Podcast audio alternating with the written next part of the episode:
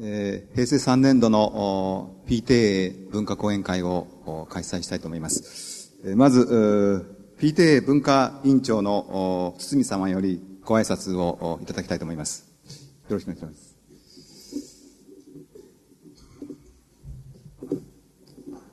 本日お忙しいところお集まりいただきましてありがとうございます。本年度の PTA の文化講演会をただいまからあの始めたいと思います。よろしくお願いします。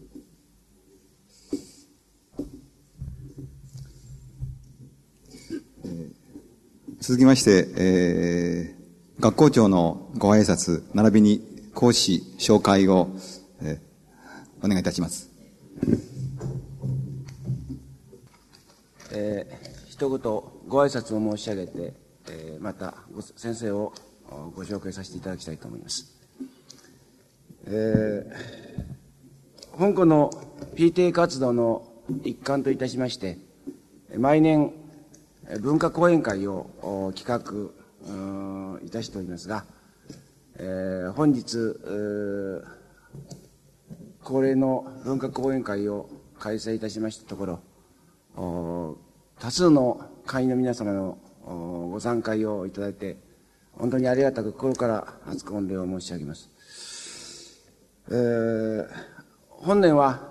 あ司会をしていただいております、高島先生の大変なあの骨折りで、えー、非常に著名な文芸評論家であります、吉本高明先生にご講演をお願いすることができました。えー、心よくお引き受けをくださったわけで、石本先生に心から感謝を申し上げる次第でございます。えー、本日は、えー、現代社会と青年という題で、まあ、ご講演をいただくわけでありますけれども、身体的にも、精神的にも、この急激な変化を示す時期のお子さんを持たれておる親御さんとして、取り扱いにお子さんの取り扱いにいろいろその悩み苦しみを持っておられる方もたくさんおられるんじゃないかというふうに、えー、思います。えー、本日の吉本先生のお話を拝聴いたしまして、えー、希望と自信を深めていただくと同時にお子さんに対する理解度もさらに深めていただければ本日のこの企画は大きな成功を得たというふうに言えるんではなかろうかというふうに思います。えー、先生をまあご紹介を申し上げたいと思いますが、あ先生は大正13年、えー、1924年に、えー、東京でお生まれになりました。えー、昭和22年1947年に、えー、東京工業大学の科学科を、まあ、卒業されましたけれども、大学当時から文芸活動をしておられたというふうに、え、お聞きをいたしております。えー、先にご案内を申し上げましたように、えー、吉本高明詩集という作品からも推察推察できますように、えー、初めは詩人として、え、出発されたとのことであります。えー、後に、えー、思想家、評論家として、まあ、独自の道を歩まれた、えー、というふうにお聞きしております。えー、先生の作品等につきましては、すでにご案内を申し上げたところでございますので、改めて、えーまあ、申し上げません。えー、非常にたくさんの優秀な作品をが終わりになるということであります。えー、私は本日初めて、えー、お目にかかったばかりで、お人柄についてご紹介申し上げるには、あまりにも先生を存じ上げませんので、えー、ここでは、えー、梅原武史先生、えー、の吉本高明先生について、えー、語られているところの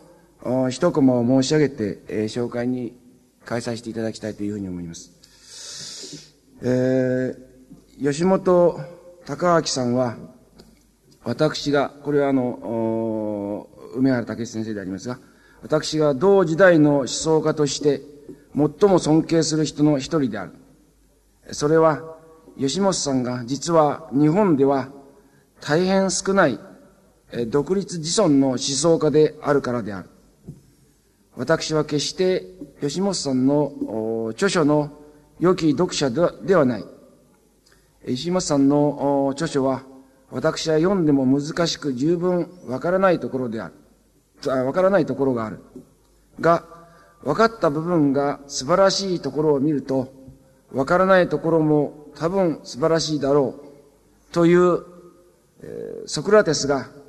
ヘラクレイトスについて語った言葉を私の言葉として、えー、吉本さんを語ったことがある。と、まあ、こういうふうに述べておられます。さらに、えー、吉本さんの思想も私の思想と同じように時代とともに多少変化している。しかし、変化しながら、やはりそこに貫いている一貫したものがある。それはもう、吉本隆明の思想と言うしかないと私は思っている。私はおそらく、そういうものがあるかないかによって、思想家としての価値は決まるで、決まるのではないかと思っている。吉本さんは、親鸞的な生き方あ生き方を選び、私は空海に似た生き方を合わせ、えー、今あ、今はせざるを得ないが、ひたすら自己の思想を追求する忍者の生活をしている吉本さんの生き方に強い憧れの気持ちがある。今すぐ俗務から解放されて吉本さんのような自分に忠実な生き方に帰りたいという願望が根強く私の心に潜んでいる。吉本さんは同時代の友人として私の生活を図る一つの指針にしようと思っている。えこういうふうにまあ語っておられるわけでありますが、まあ、こういうことからも、多少なりとも吉吉本先生像がお分かりいただけたのではないかと、まあ、いうふうに思います。えー、ちょっと長くなりましたが、えー、先生のご紹介に変えさせていただきたいと思います。えー、先生、それじゃあ一つよろしくお願いいたします。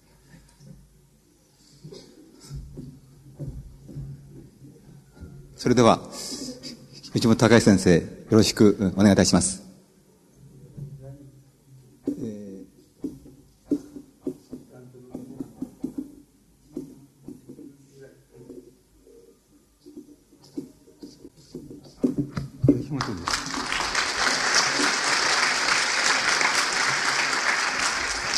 大変寒いので、寒くないように聞いてください。えっ、ー、と、今日あの、現代社会と青年、あれ青年、言いますか？そういう大きなテーマを与えられているわけですけれども、あの、結局は自分があの、関心を持って、で、自分で、あの、やってきたことの中で、あの、申し上げるのが一番いいっていうふうに考えますので、こんな大きな問題を、を含含むことができないかもしれませんけれども、多少は、あの、その問題をこう、突っ込んでって言いましょうか、掘り下げてお話できるんじゃないかなって、できたらいいなっていうふうに思っております。で、この、本日のテーマの中で僕が関心を持って、ここ数年の間やってきたこと、あの、二つあります。一つは、あの、えっ、と、現代社会という場合、あるいは、えー、もう少し細かく言いますと、現在の社会ですけども、現代社会の中での現在の社会ですけども、現在の社会っていうのはどういう社会なのかっていうことが一つと、それからもう一つ、あの、今日のお話に関連して言いますと、その、えっ、ー、と、家庭内暴力っていうことに大変関心を持って、家庭内暴力自体にというよりも、あの、それの、なんか、あの、がどういうところから、あの、起こってくるかっていうことに大変関心を持ちまして、そういう言葉のこう数年間、その二つはやってきたことだと思います。だから、あの、その二つのところから、あの、今日の、あの、与えられた次第に、あの、おおあの、こう、なんて言いますか、接近してみたいっていうふうに思います。で、あの、僕らはあの、現代社会っていう場合、呼ぶ場合と、あの、現在の社会っていうふうに呼ぶ場合と、あの、えっ、ー、と、細かく区別しております。で、どこで区別するかっていうことがあるわけですけども、それは人それぞれなんですけども、えっ、ー、と、僕があの、区別する、あの、条件として、あの、考え、そして僕なりのその考え方を持っていることは、あの、えっと、現在、現代社会の中で、現在、現在の社会、現在社会っていうのは、あの、えっと、消費社会だっていうことなわけです。で、消費社会っていうことは、あの、わかりやすく申し上げますと、えっと、一番わかりやすいのは個人の一番わかりやすいんですけど、あの、皆さんの、お中で要するに個人の、あの、所得っていうのが、あの、あると思います。それは、あの、会社勤めでしたらもう、あの、月給っていうことですけども、あの、そういう所得って、個人の所得の中で、もし、その個人を日本の社会のその、なんて言いますか、平均の人って言いましょうか、平均人っていうのを取りますと、あの、個人の所得の中で、あの、消費、つまり、消費に使っている、あの、額が所得の半分以上、つまり50%以上の社会であるっていうことが、まず消費社会っていうことの、あの、わかりやすい一つの条件です。つまり、皆さんは多分そうだと思いますけれども、あの、不敬の方はそうだと思いますけれども、大抵、あの、なんて言いますか、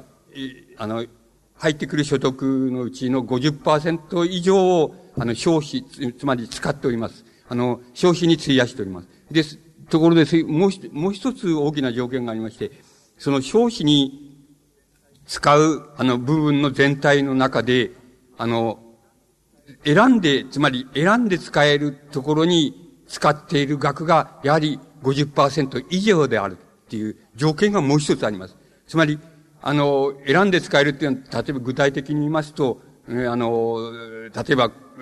今月は、例えば家族で、えー、どこそこへ旅行に行こうと。で、あの、あの、行きたいんだ、あるいは行きたいんだでもいいんですけど、行きたいんだ。だけれども、今月はちょっと他のあれで使いすぎたので予算がないのでやめておこうとか、あの、旅行には行けないけれども、あの、なんて言いますか、うん、家族全部で、えー、どっか外で食事に行くとか、あの、あるいは劇場で、あるいは映画館へ行くとか、あの、行って帰りに食事をするとか、そのくらいのことはできるからそうしようとか、つまり、あの、選んで、その人が選んで消費できる、あの、額が、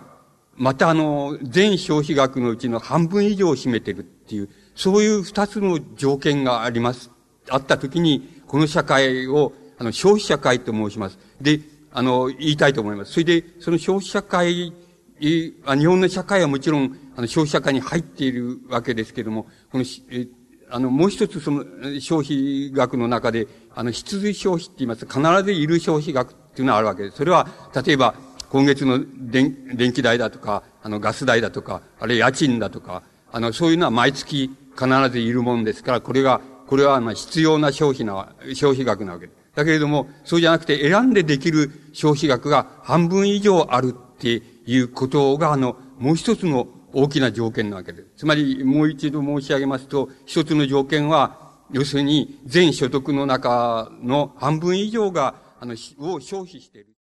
全額のうちに、また、選んで消費できる部分が半分以上あると。この二つの条件が、一般平均人に、平均の一般人にとって、あの、この二つの条件が満たされている社会っていうのは、あの、消費社会っていうふうに、あの、規定するといたします。そうすると、あの、この消費社会になっているのは、あの、アメリカと、それから日本と、それから西洋です。例えばフランスとか、あの、そういうところで。つまり、あの、西洋の、まあ、比較的、あの、あの、先進的なところっていうのは、大体世界で、あの、消費社会っていうのに入っております。で、それがあの、消費社会っていうもののあの、えー、こう、なんて言いますか、僕はその定義って言いますか、定義にして、あの、いるわけです。で、ここにデータを持ってきましデータをちょっと上げてありますけど、例えば昭和55年で、あの、とも、えー、二人、二人所帯で両方とも働いてるっていう、そう人、そういう、あの、ケースを取りますと、あの、なんて言いますか、もう昭和55年にすでに、あの、必需消費が50%、50.1%って、あの、選択消費が、あの、49.9%という、あの、形で、ほぼもう消費社会に、つまり、二人とも働いているとすれ、する、その夫婦の所帯だとすれば、もう55年度にすでにその社会に入っていることになります。でも、例えば片方の、つまり、主人が、え、亭主が働いているっていうだけだっていうのは、その片働きですと、大体ここで、あの、昭和63年っていうのを取ってありますけど、そこになれ、そこに置きますと、もう明らかに、あの、え選択して、つまり選んでできる消費がもう52.8%になっておりますから、確実に、あの、なんて言いますか、消費社会に入っているわけです。で、この条件を持っているのは世界、世界の現在では、あの、アメリカと先ほど申しましたように、フランスとか、つまり西欧と、そして日本と、その三つが、その消費社会っていうものに、あの、入っていると思います。で、あの、よく、あの、別な言い方をしてみますと、消費、あの、必需消費って、つまり必ず毎月いる、あの、食費とか、いる食費とか、あの、家賃とか、光熱費とかっていう、つまり必ずいる消費額っていうのがあるわけですけど、それが大体、く、えっ、ー、と、空、つまり、えっ、ー、と、今日と同じように明日もまあ健康でまあお腹も空かしてないっていうような条件で働けるっていう、あるいは勉強できるっていうような、そういう、つまり最小限その、そういう言い方をしますと、生命を、生命を維持し生産し、また再生産するっていうようなことに、あの、最小限使われるのが消費社会です。あの、消費、あの、必需消費です。ですから、これが50%以上である社会では、つまり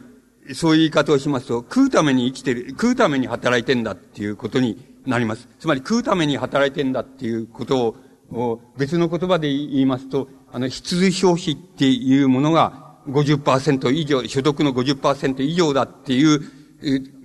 だったら、つまり食うために確かに働いているっていうことになります。ところで、あの、現在の日本の社会みたいなのは、えっと、食うために働いているとは言えない必ずしも言えないわけです。それからもう一つの条件は、その消費者間要件は、つまり、あの、使うために働いてんだっていう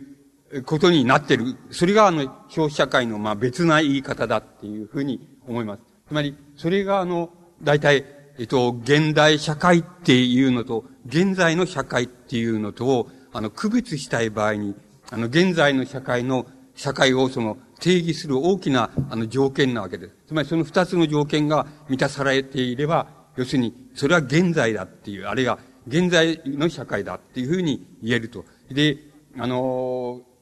そこでは要するに、あの、所得のだいぶ半分以上は、とにかく使われていると。で、使われている額のまた半分以上は、あの、選んで使っている、あの、使えるもんだ。つまり、あの、それを選んでやめることもできるし、消費をやめることもできるし、あの、消費をまた、あの、やることもできるっていうふうに、それで選んで、あの、できる消費がその50、消費額の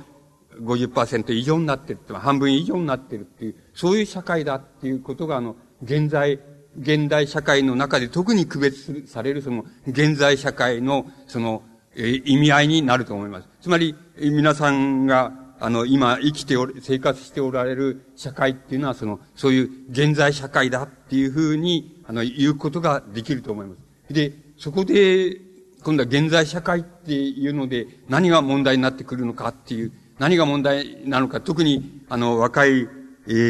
ー、あの、つまり、青年にとってその、何が問題な、なのかっていうことが、あの、次に、あの、やってくる問題なわけです。で、あの、先ほど高島先生と話してて、それで、あの、この学校のことをちょっと伺ったわけですけども、なんかこの学校大変優秀な学校で、あの、またあの、進学率も多くて、あの、また、その、学生さんって言いますか、生徒さんはあんまり問題なくて、あの、頭良くて問題なくて、勉強もまあするしっていうのは、つまりあんまり問題のない学校だっていうふうに、あの、先生から伺ったわけです。そうすると、つまり、あの、僕、僕らみたいなのが何も言うことはないじゃないのっていうふうになるわけで。つまり、あの、問題ないと、つまり何も言うことない。で、あの、それからもう一つ別な言い方をしますと、あの、もう言うことあっても遅すぎるわけです。つまり、あの、皆さん高校生だからもう遅すぎるんです。つまり、あとは大人になる以外に方法はないっていう、あの、ないわけです。だから、問題なくて、しかももう遅すぎるっていうんだったら、何も言うことはないじゃないかっていうことになるわけです。で、これは困ってしまうので、僕はそれはかなりな程度を予期してきたっていうか、あの、推測してきたもんですから、僕が関心を持ったことは、その青年の病気だっていうこと、つまり病気、病状っていうことに関心を持ってきましたから、多分皆さんにはあんまり当てはまらないので、そういう意味では、その、なんか、もの、僕の方から言うと物足りないし、それから皆さんの方から言うと、お前それは俺のことじゃねえよっていうことになるんだっていうふうに、また親御さんから見て、うちの子はそんなことはないんだっていう、そんなのは当てはまんないよっていうことになるのかもしれないですから、そういう意味合いじゃなくて少し客観的に、あの、その思春期あるいは青少年期っていうものの病気、病状っていうのはどういうふうにあるかっていうことを、まあ、客観的にちょっと参考に教していただきたいというふうに思うわけです。で、まず、あの、書いてきましたけど、この昭和63年度の統計でもって、その、塾に、塾に通ってるじゃない、塾に通ってない、あの、生徒っていうののパーセンテージっていうのが出ています。で、まあ、六えー、小学6年生と中学3年生っていうのは、まあ、特に、まあ、受験を控えてるわけですから、取ってきました。それで、63年度において塾に通ってない小学6年生っていうのは56.6%っていうふうになっています。で、だから、ほぼ半分よりちょっとだけ塾に通ってない。それから、まあ逆に言うと、半分よりちょっと少ないだけ塾、塾に通ってるっていうことになります。それから中学3年生だと、塾に通ってない人が46.6%っていうふうになってます。つまりこれは半分、いや、半分以下、塾に通ってないのは半分より以下であって、逆に言うと塾に通ってる人が、あの、半分以上だっていうことになります。で、これは、つまりここはちょっと皆さんもそうじゃないかと思う、これ平均の統計でですけど、皆さんもそうじゃないのかなっていうふうに推測するわけですけども、あの推測で当たってないかもしれません。ただ要するにこれは平均的にそうなります。そうすると、あ、皆さん、あ、そうか、皆さんもそうじゃない。皆さんそこからまた来たわけです。つまり、高校に来たわけです。で、中学の3年の時は、そうだったんじゃないかなと思う。つまり、塾に通ってたんだと思うわけです。そうすると、あの、これは高校の問題です。特に桜高校の問題ではないわけですけれども、あの、中学生の本当に厳密、つまり厳格に言ってしまいますと、あの、中学、中学生のうち半分以上が塾に通っているっていうのはおかしいわけです。つまり、そ、そんな中学はない、えっ、ー、と、やめてしまいってことになるわけです。つまり、あの、半分以上が塾に通わなきゃ成り成り立ってない、その、あの、中学なんていうのは、それはもうやめた方がいいですっていうふうに、僕はなると思います。つまり厳密に言えばですけどね、厳密に言えば、要するに、何も塾、塾なんていうので勉強しなくたって、ちゃんと学校で勉強はちゃんと教わってんだっていうのが普通だとすれば、半分以上が塾に通ってるっていう、そんな中学っていうのは、やめてしまった方が、つまり、やめてしまうか、また、教育内容で全面的に変えてしまった方が、あるいは変えるべき段階なんだっていうふうに言うことができると思います。ですから、あの、ここがい、い、くびれたところなんですけども、あの、多分中学校っていうのは、あの、い、いろんな問題が現にあるのかもしれないですし、また、あの、やがて、つまりそこの、そこのところで、中学のところで、あの、いろんな問題が出てくるような、僕は気がします。つまり、それはもう、歴然と半分以上の人、あの、生徒が、塾に通わなきゃ成り立ってないような教育なんか、それは間違ってるに決まってるわけわけでして、あの、だから、教育内容を変えるっていう以外に、あの、中学っていうのは少なくともどうしようもないんじゃないかっていうことになると思います。あの、そこではきっとそこは問題になってくるっていうふうに、あの、いつか問題になってくるっていうふうに僕には思います。で、ところで、あの、その問題、つまり、え、その中学生それから小学生、まあ高校生も入れてもいいわけですけども、そこで問題になっている、その、登校、えー、あの、病、病気ですけども、病状ですけども、それをちょっと挙げてみましたけども、それは、一つは、まあ、登校拒否であり、一つは、校内暴力であり、一つはいじめであるっていうふうな、あの、うん、まあ、ことに、まあ、集約されると思います。で、そこで、あの、僕ちょっと調べてきましたけども、あの、登校拒否っていうのは、大体、えっ、ー、と、あの、だんだんと、あの、その、なんて言いますか、緩やかですけども、だんだんと、あの、増えつつある一方であるっていうふうに、あの、少なくともデータの中では、そう出ています。つまり、登校拒否っていうのは、あの、こう、中学でも、あれ、小学校の場合でもそうですし、高校の場合でもそうでしょうけど、緩やかですけども、あの、年代を大きて、従って、その、なんて言いますか、少しずつ増えているっていうのが現状だっていうふうに、あの、統計ではそういうふうになっております。それから、えっ、ー、と、あの、校内暴力っていうのは、あの、だいたい56、7年、あるいは7、8年頃までは、あの、なんて言いますか、えっ、ー、と、あの、大変多いところに属して、多いところからだんだん、えー、この、そこに、そこに達しまして、で、また、現在は少しずつ、あの、少しずつ校内暴力が増えているっていう、増えつつあるっていうふうなデータになっております。あの、それから、いじめっていうのは、いいろいろあるでしょうけども、いじめっていうのは、統計によれば、だんだん減りつつあるっていうふうに、あの、データに、あの、なっております。で、ところで、その、これはいずれもあの、い病、あの、まあ、思春期あるいは青少年期のその、病像というふうに、あの、言えるわけです。その病像の原因はどこにあるのかっていうことになってくるわけですけども、一つは、あの、大変、あの、僕が、がよくやってきた、つまり、え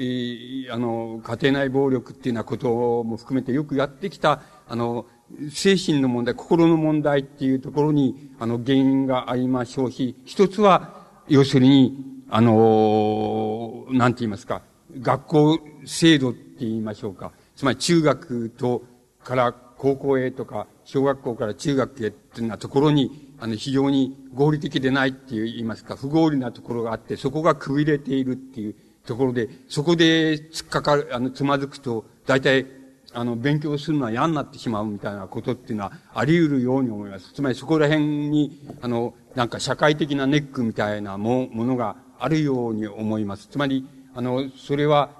あの、なんて言いますか、あの、社会的な問題、あるいは学校制度の問題とか、そういうことに、に一つは帰着していきます。一つは、あの、そういうことじゃなくて、やっぱり心の問題ですよっていうようなことに、あの、なっていくだろうと思います。で、社会的なもんこういう過激なことを申し上げます。と、あの、社会的な問題っていうふうに言います。と、皆さん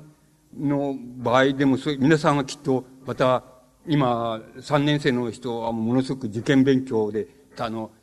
競争条理に行って、大学受験のための競争をしなきゃなんないところに、あの、場面におられるわけでしょうけども、あの、こんなことは、えっ、と、つまり、本当は試験なんかなくて、あの、また受験勉強もしなくて、試験なんかもなくて、それで、あの、誰でも入れちゃって、それで、まあ、勉強、一通りの勉強を、えー、あの、人並みの勉強していれば、あの、大学は出られちゃってっていうふうになるのが、あの、理想なわけですけども、そうはいかなくて、やはり、あの、競争条理で競争しなきゃいけないし、皆さんも、あの、それ、競争するのが、今の社会の、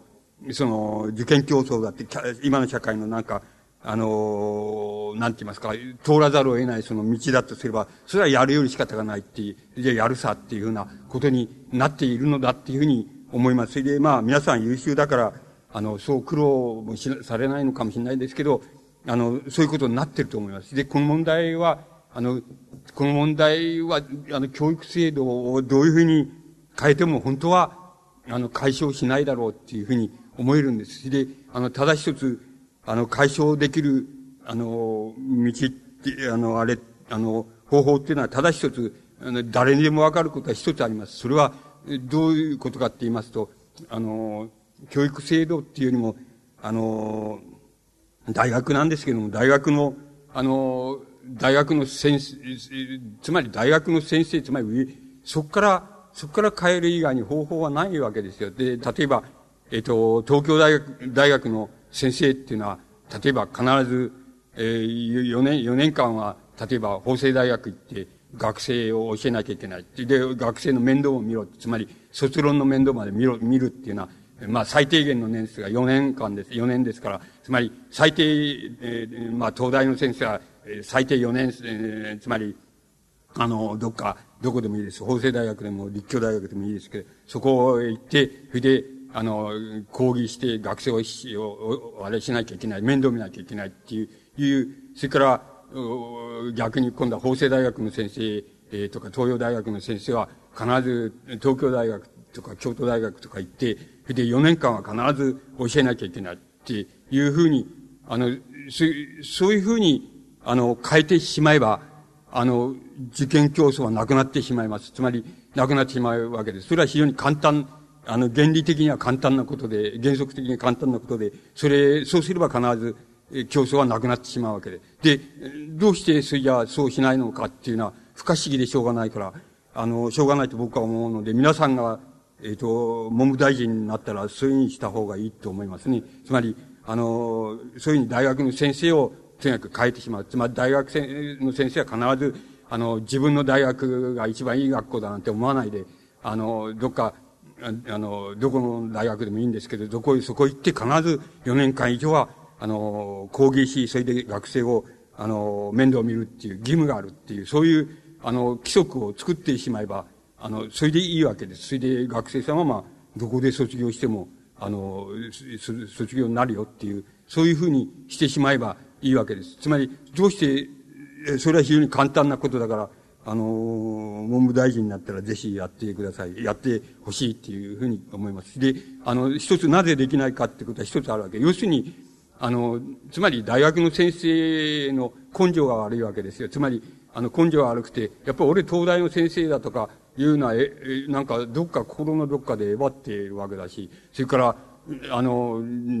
どこだろう、そんなこと言っちゃうけど、具体的に言うといけないけど、どこそこの大学の先生はさ、なんか俺は劣ってんじゃないかと思う、心の中で思ってたりするから、それはダメなんで、それはなんか人間からそういうのを、つまり、えー、そういうのを、こう、なんて言いますか、そういう心を、心の問題をこう、転倒するっていうのは、大変難しいことなんです。あの、本当は難しい。でも、原則的には非常に簡単なことです。つまり、あの、そういう規則って言いますか、あの、法が、が、大学法を作れば、いっぺんにそれは、受験地獄が解消してしまうっていうことになります。で、あの、でも、それは精神的に言いますか、心の問題としては大変難しいんだっていうことに、大変難しいことになって、誰でも、あの、なんて言いますか、自分は優秀だと思ってる人はえばりたいわけだし、誰でも優秀じゃないと思ってる人は、なんか劣等感に駆られるわけだから、そのことをどっかで、あの、どっかで克服できなければ、あの、そういうふうになりませんから、あの、それは大変心の問題としては難しい問題なんだけども、あの、法律的な問題としては大変簡単なことで、それは誰の迷惑にもなりません。つまり、大学の先生の迷惑にもなるはずがないので、あの、大変参考になると思うので、つまり、あの、頭のいいやつばっかり教えてる大学の先生が、そうじゃない大学行って、つまり、世の中にはつまり、なんて言いますか、あの、優等生ばっかりいないんだぜっていう、あの、そういうことっていうのは、よくよく、あの、自分で体験した方が、あの、いいと思います。あの、そしてその方がいい先生になると思います。つまり、あの、そういうことだから、こう、規則としては簡単なんですけど、あの、心の問題として大変大きな問題がの、あるから、あの、なかなかそれが実現しないっていうことだっていうふうに思います。だから、あの、そこら辺は、あの、えっと、教育のネックとしてそれはもう考えるべき問題です。過激に言えばそそういうことになると思います。それからまた、それ以外の解決の方法は全部解決になりません。あの、やっぱりやるよりしょうがないっていう、つまり受験勉強もやるよりしょうがない、競争もやるよりしょうがないって、あの、やるんなら負けないぞっていうふうに、あの、そういうふうにやるよりしょうがないと思います。つまり、それ以外のどんな解決法も僕は、あの、この、なんて言いますか、つまり、あの、学校競争って言いますか、あの、受験競争と言いますか、それを解消する、それ以外のどんな方法も僕はないというふうに思っています。だからそれ以外の方法があるように言って言うことは、あの、えつまり、大変、この、一時しのぎの言い方にしか、本当は過ぎないので、本当に抜本的な解決ってない、今僕が申し上げましたようなことをやればすぐに解決するっていうふうに、僕はそう思います。またそれ以外の解決法はなありませんよっていうふうに、僕にはそう思います。あの、それが、この、なんて言いますか、え、こう、なんて言いますか、思春期の、まあ、あの、非常に大きな、あの、病、病像に、あの、なってい、あの、いるわけです。それで、あの、この問題は一体、あの、ど、どこに帰着するんだろうかっていうことになります。で、あの、よくよく見てみますと、えっ、ー、と、あの、大体これ、僕が見てみますと、その、大体この、昭昭和57年とか8年とか、あの、そういうところが一つの、なんて言いますか、あの、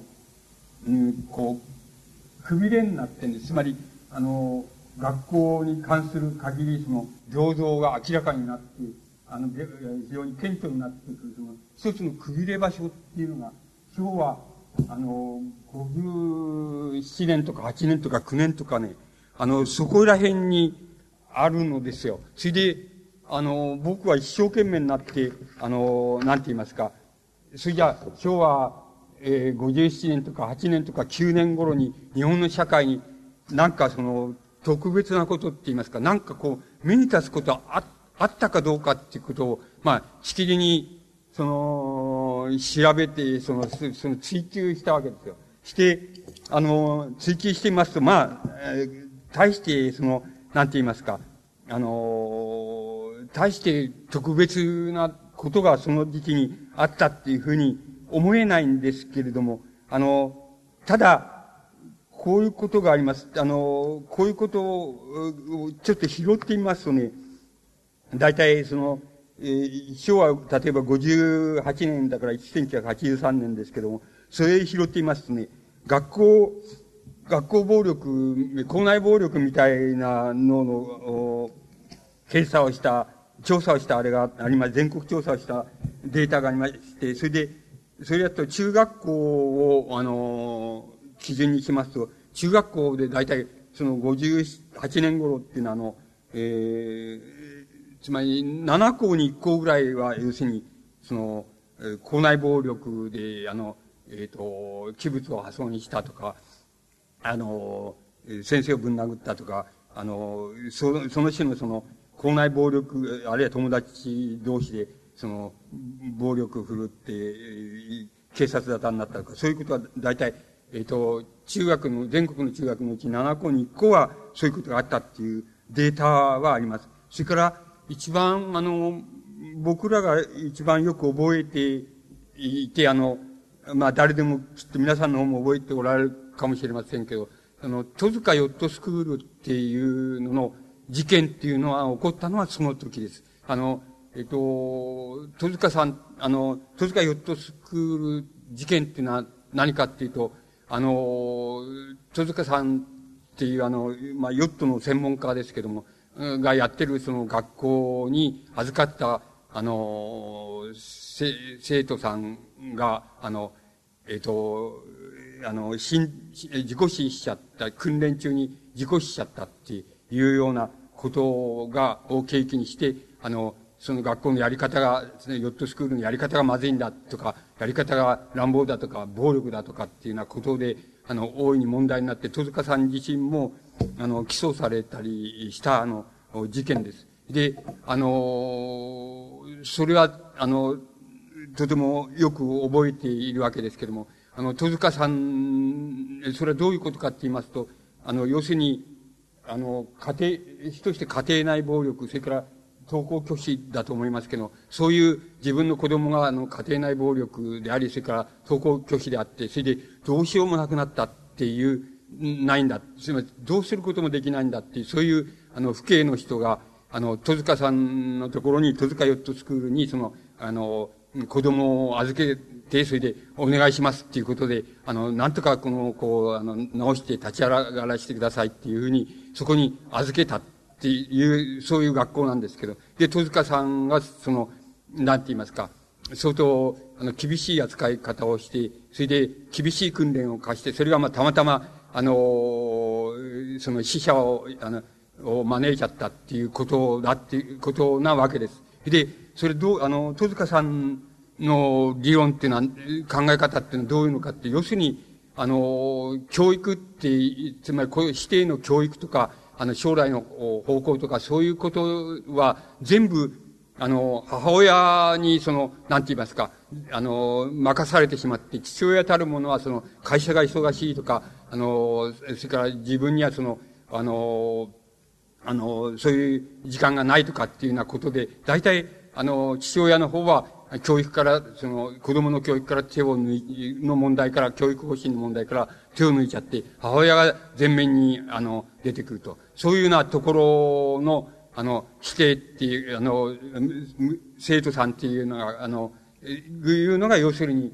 あの、登校拒否とか、その、家庭内暴力とかっていうのをやるんだっていうのが、戸塚さんの考え方で。ですから、あの、それにどうすればいいのかって言ったら、要するに、強力な、強力な父親っていうのが、ここに立ちふさがって、で、子供の家庭内暴力とか、あの、登校拒否とか、そういうような、あの、子供の、の、なんて言いますか、行為に対して全面に立ちふさがって、あの、強大な父親っていうのが立ちふさがって、それを、あの、あの、厳しく、その、こう、なんて言いますか、あの、教育し、すれば、それはあの、つまり、あの、登校拒否とか家庭内暴力とかは治っていくんだ。原因はまさにその、父親が不在である、あるいは父親の像が弱くて、で、母親の像が強大になってるっていうことが、要するに、あの、なんて言いますか、そういう家庭内暴力とか登校拒否の学生さんとか、そういうのが、あの、出てくるその根本原因だっていうのが、戸塚さんの考え方で、だから戸塚さんなりの考え方で、そのヨットスクールをやって訓練を、あの、厳しい訓練を課したわけですけれども、たまたま、あの、そこで死者を出してしまったっていうことで、あの、世間の大問題に、あの、なっていったわけです。で、これはもう、暴力ヨットスクールだっていうような、世評が出てきたりとか、あるいは起訴されたりっていうような、そういうようなことになって、今も多分裁判中だっていうようなことになるんだと思います。それから、府警の人は、また、うちの子を、なんか、その、うん、あの、死なしてくれて、責任をどうしてくれるんだっていうようなことを言い出したりして、その大問題、社会的な大問題になったわけです。で、ところで、あの、僕は、その、えっ、ー、と、家庭内暴力っていうようなことについて、よく自分なりにその追求してきたっていうふうに、それから現代社会っていうことについて追求してきたって言いましたけども、僕の考え方って追求した家庭内暴力とか、まあ、登校拒否っていうのも、とかいじめっていうのも、それ部分的にはそれに、あの、関わるわけですけども、あの、それの、僕の原因は、僕の原因考えてる、あの、考え方からする原因は、あの、そうでは、あの、ない、ないんです。で、それは、あの、えっ、ー、と、あの、僕の考え方では、あの、えっ、と、あの、第一義的に、いろんなことありますけど、第一義的にそれ問題なのは、あの、要するに、えっ、と、乳幼児の時、あるいは、えっ、と、もっと遡りまして、胎児、胎児の時っていうことでもいいんですけども、胎児の時の、あの、母、胎児と、それから乳児の時の、あの、死として、その母親とのその関わり方の失敗っていうのが、あの、根本的な問題なんだっていうのが僕らの考え方です。つまり、あの、そこのところで、あの、失敗が起こっている。そうすると、大抵、えっと、不敬の方だから大抵ご自分で、あの、半分ぐらいは納得されるかと思うんですけれども、つまり、あの、幼児になったり、その思春期になって、あの、大体自分の息子でも、娘さんでも同じなんですけど、それの、あの、言うことを聞いて、家庭家庭内暴力っていうのは場合には特にそうですけども、あの、大体子供が乱暴、乱暴狼藉をやるし、あの、器物は壊、家の中の器物は壊すし、あの、それから母親に、死として母親なんですけど、あの、母親にく、あの、を殴ったり蹴ったりっていう暴力が働くしっていうのは、とてつもない暴れ方をするわけですけども、あの、それはあの、僕はあの、なんて言いますか、あの、第一的には、それを許容し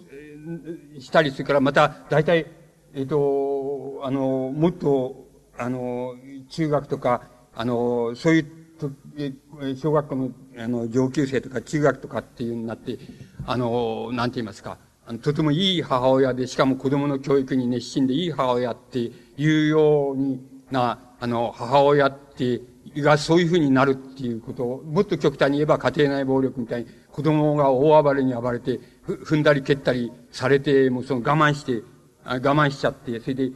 他には、外にはあんまり言わないで、自分の家庭内で我慢、母親が我慢しちゃうっていうのは、そういう母親の我慢の仕方っていうのは、どこに問題が、どこに原因があるかっていうか、僕の考え方では、つまり、あの、考え方では、要するに、あの、胎児の時、乳児の時に、に、あの、うまく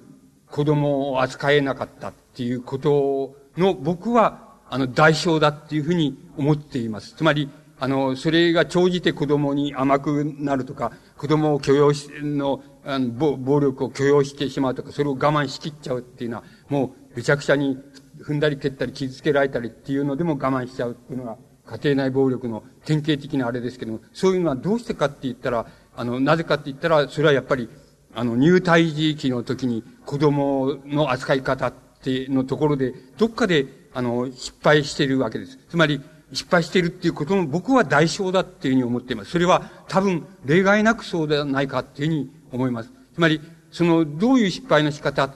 をするかって言えば、それは、あの、様々な原因がそれぞれの家庭にあるわけです。つまり、その頃ちょうど、あの、父親って言いますか、亭主とものすごく仲が悪かったんだ。つまり、仲が悪くて、もう離婚寸前だったんだとか、あの、互いに憎み合ってたんだとか、あるいは経済的な理由で、あの、なんか、働かなきゃ、あの、こう、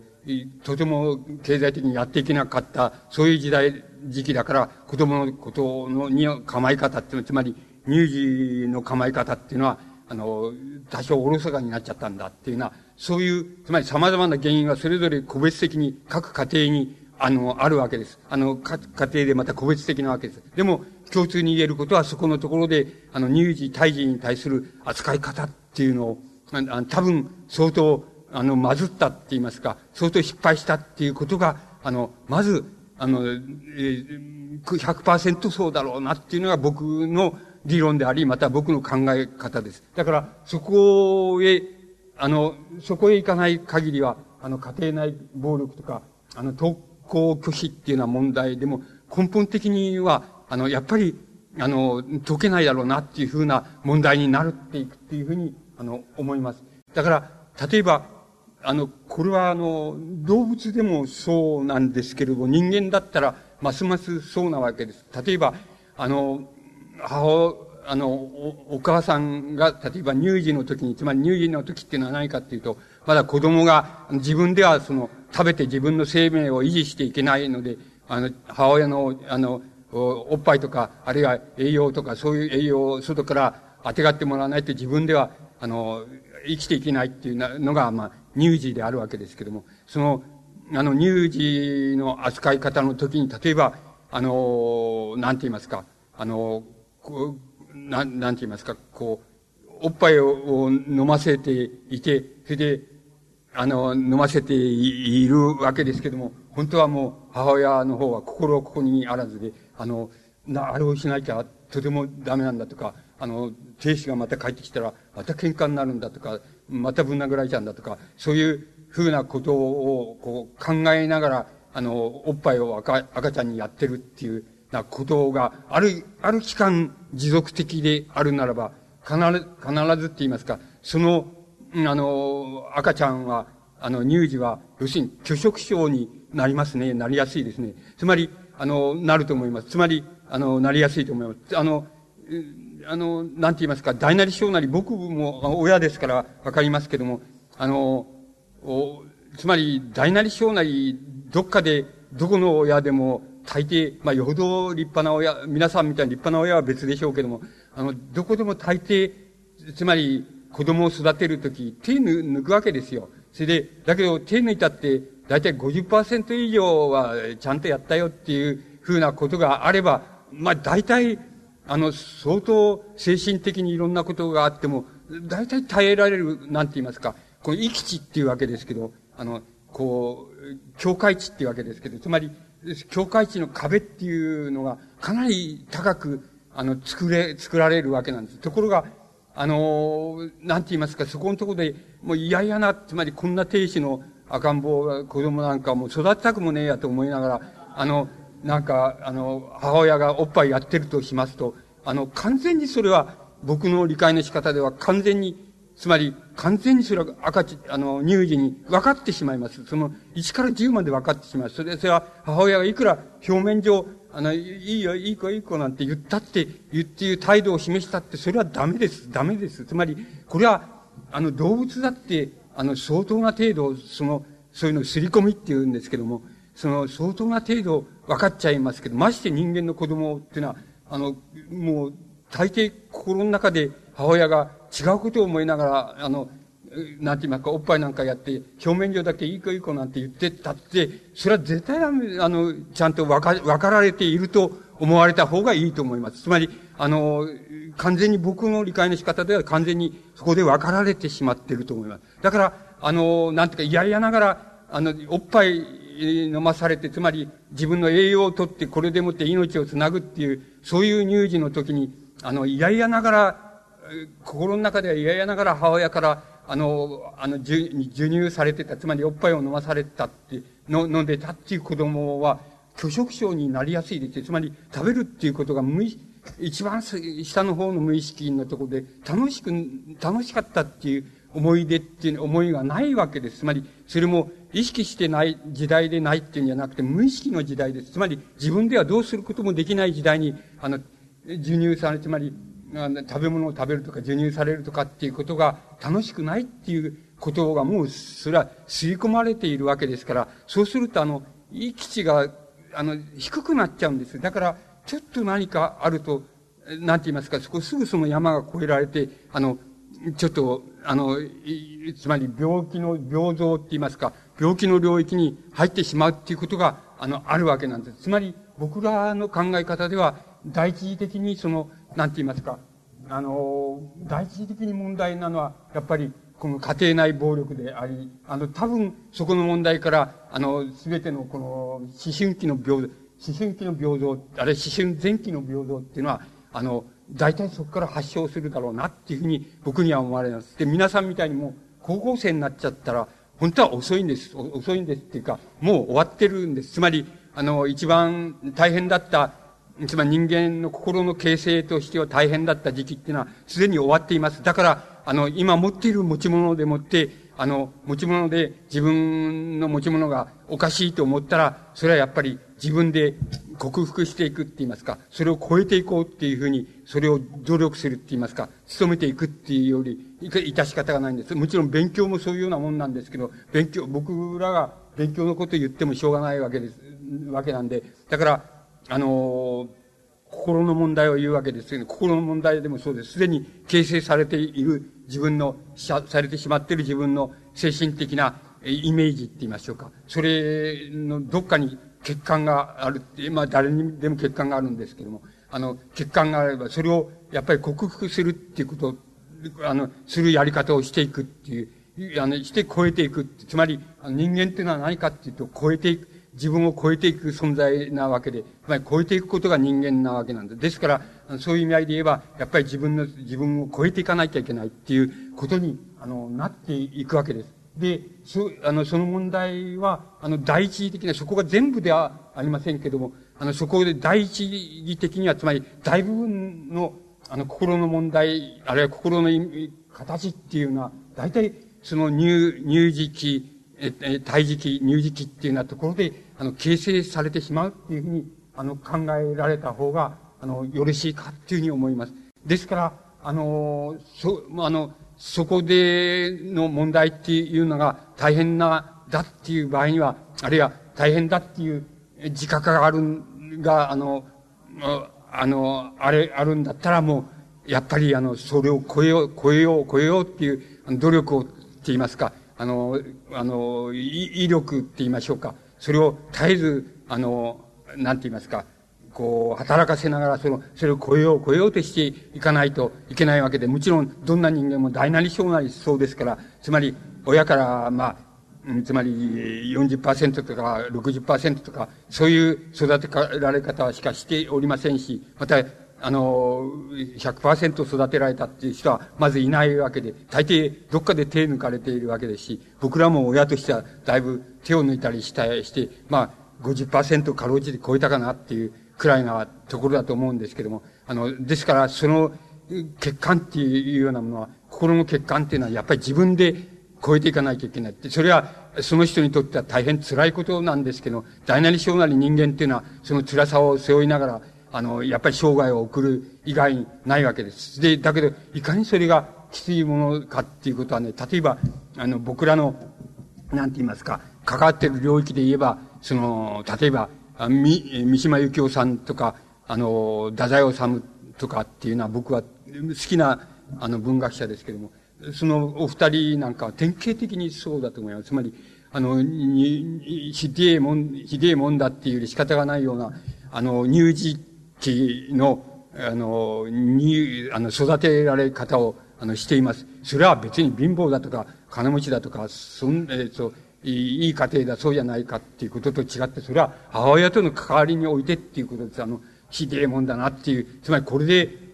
つまりこれで生きていけっていうのはちょっと無理じゃないかっていうくらい、あの、もう生まれてから一週間目くらいに、もう、母親から切り離されてっていうのは、そういう育てられ方を、まあ、例えば三島さんでもそうですし、太宰治でもでもそうです。そういう育てられ方をあのしています。で、これだったらやっぱり、あの、生きていくっていうのはちょっと無理だよっていう、あの、ことになると思います。で、それはもちろん、あの、三島さんも、太宰治さんも、もう超人的な、なんか、意志力でもって、それを、あの、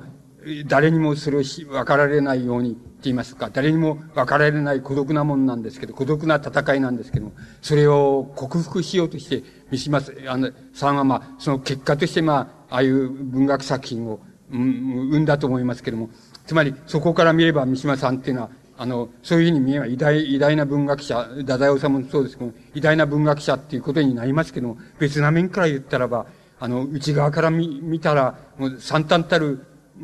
あの、惨憺たるもんだって、その惨憺さっていうのを、要するに超えよう超えようと思って、普通の人よりも、もう何倍もあるような、その超人的な努力をやって、あの、やった人だっていうふうに僕は思っています。それで、あの、しかし、結局は、最後にはどうしても、あの、やっぱりダメだよなっていうふうに僕はなったと思います。つまり、太宰さんにしてみれば、その30いくつ、36、7頃、あの、自殺し、あの、自殺を成就してしまいますけど、それまでに何回か自殺を試みてますけど、自殺を成就していますし、あの、三島さんはまあ、どう、人によっては自殺と言わないかもしれませんですけど、まあ、あの、非常に異常な、滑腹、して、した死に方っていうようなことをしています。つまり、あの、それは、あの、偉大な文学者の最後っていうことになりますけども、別な面から言えば、つまり、母親との関わり合いみたいなことから言えば、あの、大変、あの、ひでえもんだなっていう、そういう育てられ方をど、なんとかして自分を超えよう、自分で超えよう、超えようとして、あの、その、強大な意志力でも超えよう、超えようとしたんだけど、とうとう力も、あれも尽きたよっていうふうな、ふうに、あの、三島さんの生涯も、その、ダザオさんの生涯も、あの、見ることができます。つまり、それくらい、とても重要なことだっていうことになるわけです。それで、どうしてそんなに重要なのかっていうことが、あの、次の問題になってきます。どうしてそんな、あの、乳児期、胎児期の、その、あの、そういう問題が、どうして重要なのかっていう問題、ことに、あの、なります。あの、なるわけです。そうすると、あの、これは、まあ、僕の考え、僕がそういうふうに考えていったわけですけども、あのどういうことかって言いますと、つまり、日本、えっと、今のお母さんはどうかわからないんですけども、少なくとも、えっと、僕なんかの年代までぐらいは確実にそうだったんですけど、あの、赤ん坊が生まれますと、それは病院で、つまり産院で生まれようと自分の家で、あの、産もうと、あの、要するに、大体生まれるとすぐ、あの、なんて言いますか、その、お、お医者さんが大体逆さまにつ吊るして、えー、背中かなんかピお尻か背中か引っ張られると、そう、ギャっていうふうに、つまり産声っていうのは上げるわけですけど、つまり、あの、エラ呼吸から肺呼吸へその、移るわけですよね。それで、そうすると、あの、日本の育児、日本におけるその育児の仕方っていうのはね、人類の育児の仕方の中でね、ものすごく一つの典型なんです。もう極端な一つの典型なんです。これは単に日本的っていうんじゃなくてね、もう人類におけるその、えー、子供の育て方の一つの典型なんです。で、それは何かって言ったら、その、おぎゃって言って、あの、産声を上げたら、大体、あの、母親が、まあ、なんて言いますか、まだ起き上がれない間ですけども、あの、おあの、母親のそばに赤ちゃんを寝せておいて、あの、もうすぐに、あの、すぐに、なんて言いますか、泣くと、あの、おっぱいを飲ませるっていうようなことを、あの、そこで訓訓練って言いますか、おっぱいを吸えるように訓練して、で、また、そばに寝かして、つまり母親がいつでも、その自分のそばに、あの、子供を寝かしてる。そしてまあ、母親一週間で床を上げたならば、あの、その一週間の間、いつでも、あの、子供を傍らに寝かしていて、泣くとせでおっぱいを吸わしてっていうようなことをややる育て方っていうのはあるわけなんです、をやってるわけです。で、この育て方っていうのは、あの、人類のその子供の育て方としては非常に一方の極端、極限なわけです。極端なわけで、な典型なんです。つまり単に日本的な典型を、はもう傍らにいて、いつでも泣けばおっぱい飲ましてくれてって、あや、またあやしてくれてっていうふうになって、それで、あの一年間育てる、この育て方っていうのは人類の育児、育児法の中で一つの極端なわけなんです。ですから、そ、それは、あの、なんて言いますか、母親が全世界になるし、母親は実に強大なあの、乳児に、っていうのは人間にはできないっていう育て方の一つの典型になるわけです。ところで、逆に言いまして、これ、これ、これが悪かったらっていうことになるわけです。つまり、悪かったってのは、これが失敗したら、つまり、あの、その、乳児である一年間、つまり、もう、なんて言いますか、嫌で嫌でしょうがねえっていうふうに思いながら、赤ん坊を育てたりしていって、それが赤ん坊に、あの、もう、すり込まれていたとしたらば、たとしたらばもう、これ以上ひどいことはないっていう、あの、育ち方になっていくわけです。いくわけなんです。これだったら例えば西洋的な育て方っていうのは本当は僕は知りませんけど、まあ、一週間だったらもう、どっかへ、母親から切り離してとか、一月だったら切り離して、それで子供は子供でっていうふうに育てるって育て方っていうようなことになるのでしょうけども、いずれにせよ、日本の育て方に比べると、そういう母親との話し方が早いってことになるんでしょうけども、あの、そういう育て方よりも、もし悪く言ったらもう、あの、これ以上悪いっていうことはないっていうことになってしまいます。つまり、世界が悪いんだから、あの、全世界が乳児にとって、あの、悪いわけですから、もう、そしたらまあ、これどうしようもないっていうことに、もう乳児にとってはどうしようもないっていうことになります。それで、あの、そういう、一方よく育てるとすれば、もうこれは、やっぱり人類の一典型、一理想的な典型っていうことに、あの、なるわけです。そうすると、もうこれ以上理想的な育て方っていうのはないっていう、あの、こう、あの、ことになってきます。そうすると、あの、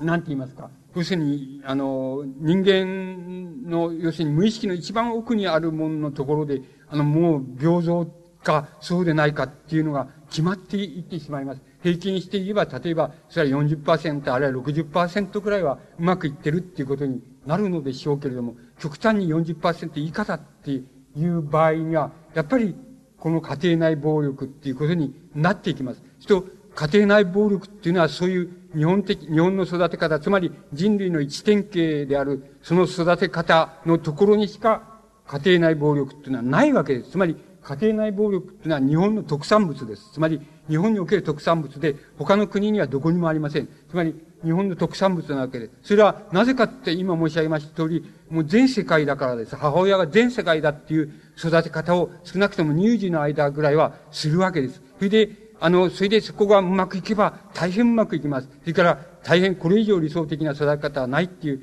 育て方になりますし、それからまずくいったらば、あの、これ以上まずい、つまりもう世界が、世界が全部その乳児を否定しているっていうような、そういうあの育て方になるわけです。その人が、その赤ん坊が長じて生きられるわけがないのです。つまり、あの、盛んに自分を克服しようと思って、あの、盛んに愛務めるわけですけども、それでも、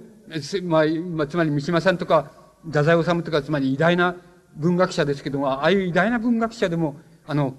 やっぱり、いや、もう30いくつとか40、えそこそこのところで、どうしても、あの、力尽きて、あの、自殺してしまう、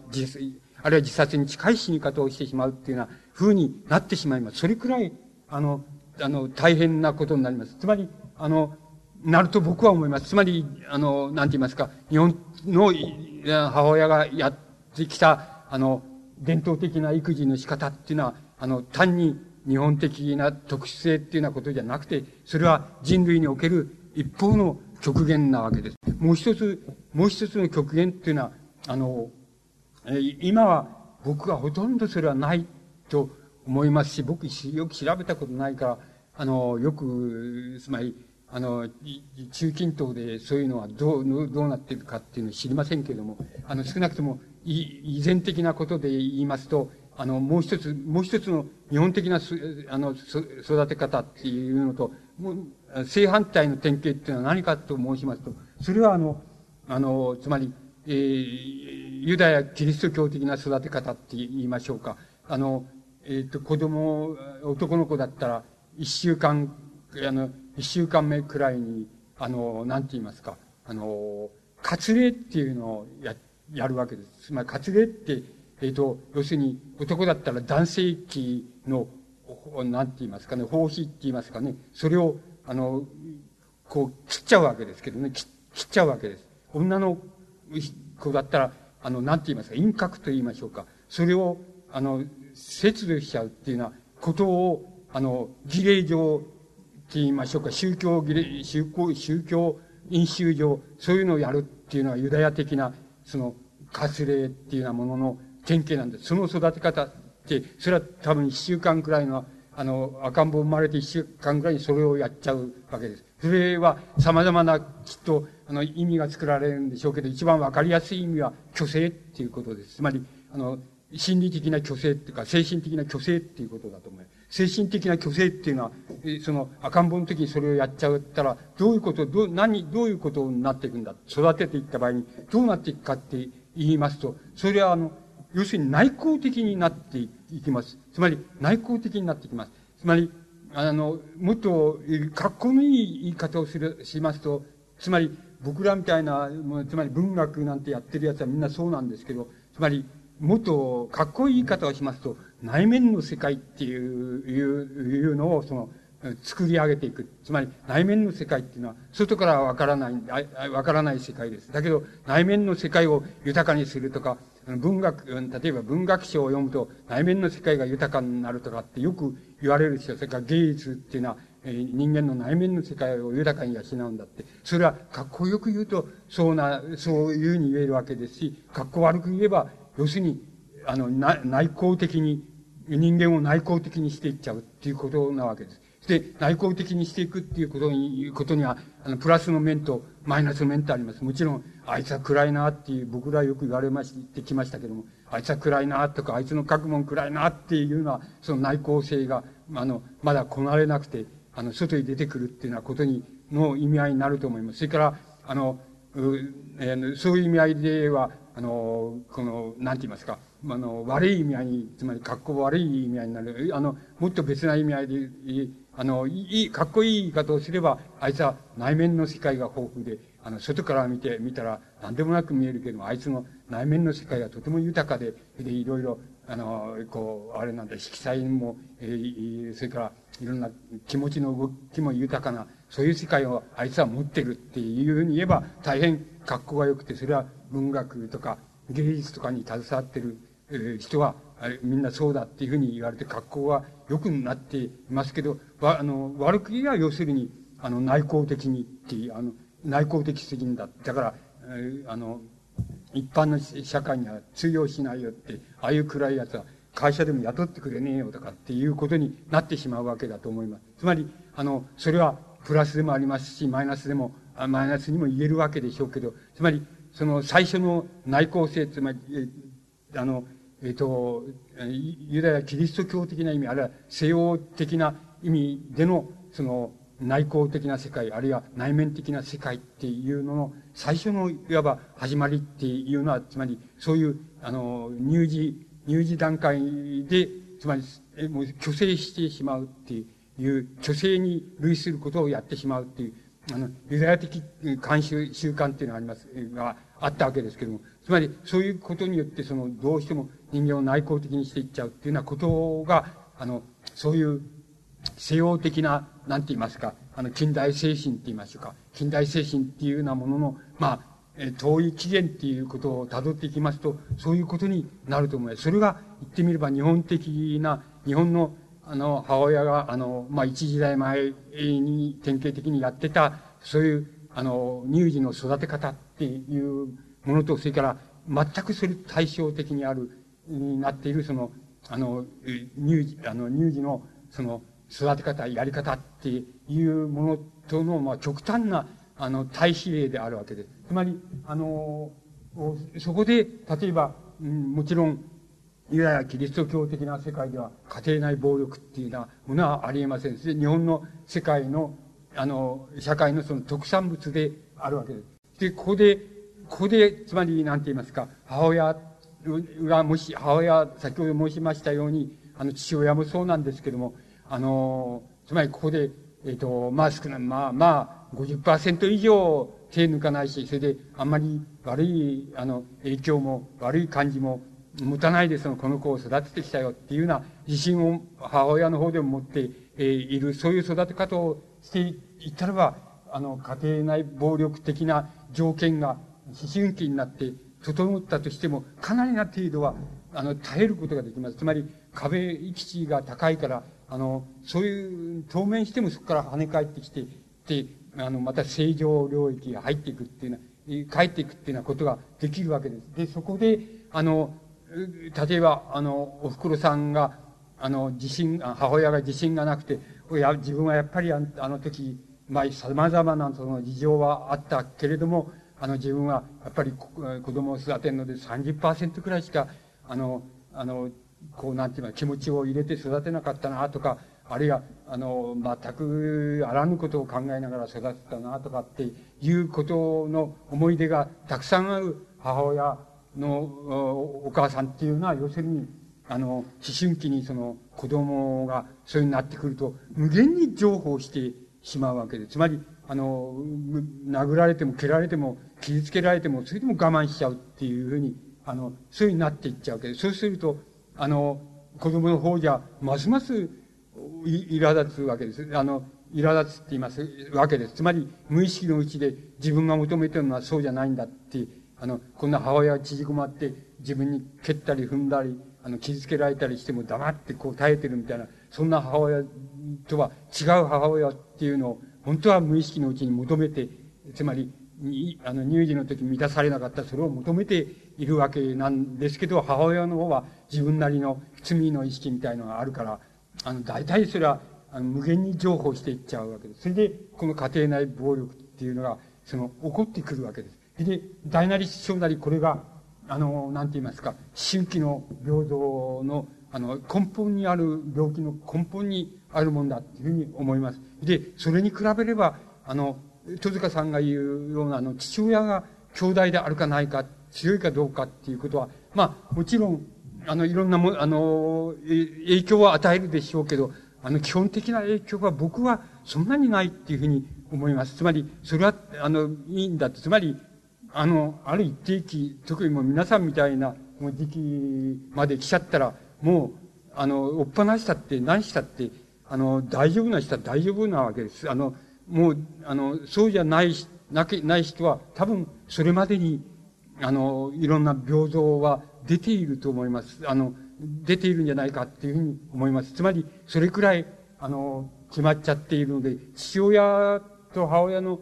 が、の、どうだっていうことは多分、それで父親の力が特に、あの、弱くなって、母親の力が、あの、強くなった、あるいは、男性の力が少なくなって、女性の力が強くなったっていうことが、まあ、原因な、なんだっていうふうに、だから、強大な父親の像がそこで立ち塞がればいいんだ。で、あくまでも妥協しないっていうふうに立ち塞がるっていうことが、その、家庭内暴力的な、あの、平等、あるいは、その、登校拒否的な平等を直すための条件なんだっていう考え方、戸塚さんの考え方は多分、あの、第一的な意味は、僕は持たないだろうなっていうふうに思います。あの、ある種の意味合いを確かに持つわけですけれども、持つと思いますけれども、また意味があると思いますけれども、基本的な意味はそこにはもうないというふうに、あの僕には思われます。そこが、あの、あの、なんて言いますか、考え、それぞれの考え方の違いっていうことに、あの、なると思います。ただ、はっきり言えることは、つまり人間の心の中には、あの、皆さんが、あの、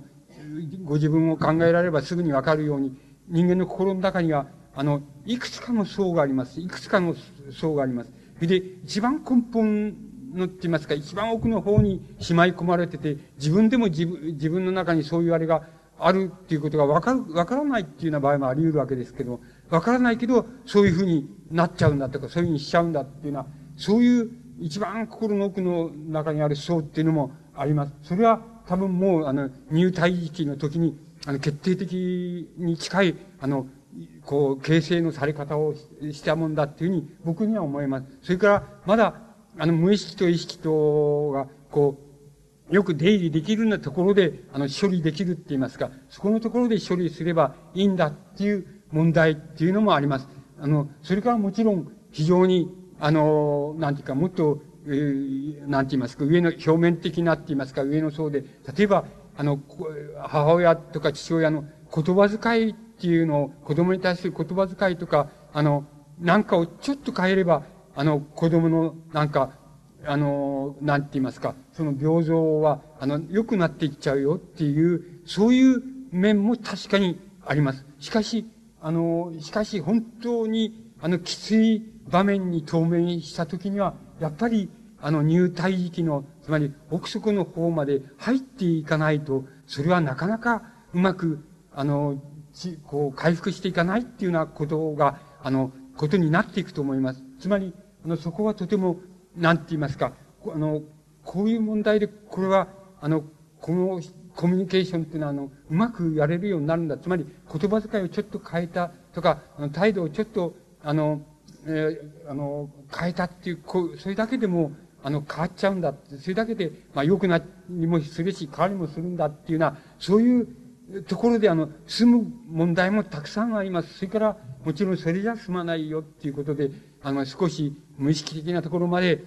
この入っていかないとなかなか済まないよっていうのは、そういうことも、そういう場合も、そういう病状もあります。それから、あの、本当に、本当の病状になっていくと、やっぱり、あの、入体時期のところまで入っていかないと、あの、しょうがないよなっていうようなことにも、あの、なっていくっていうようなことがあります。それが、あの、なんて言いますか、あの、新規のとても大きな、あの、問題だっていうふうに僕には思います。つまり、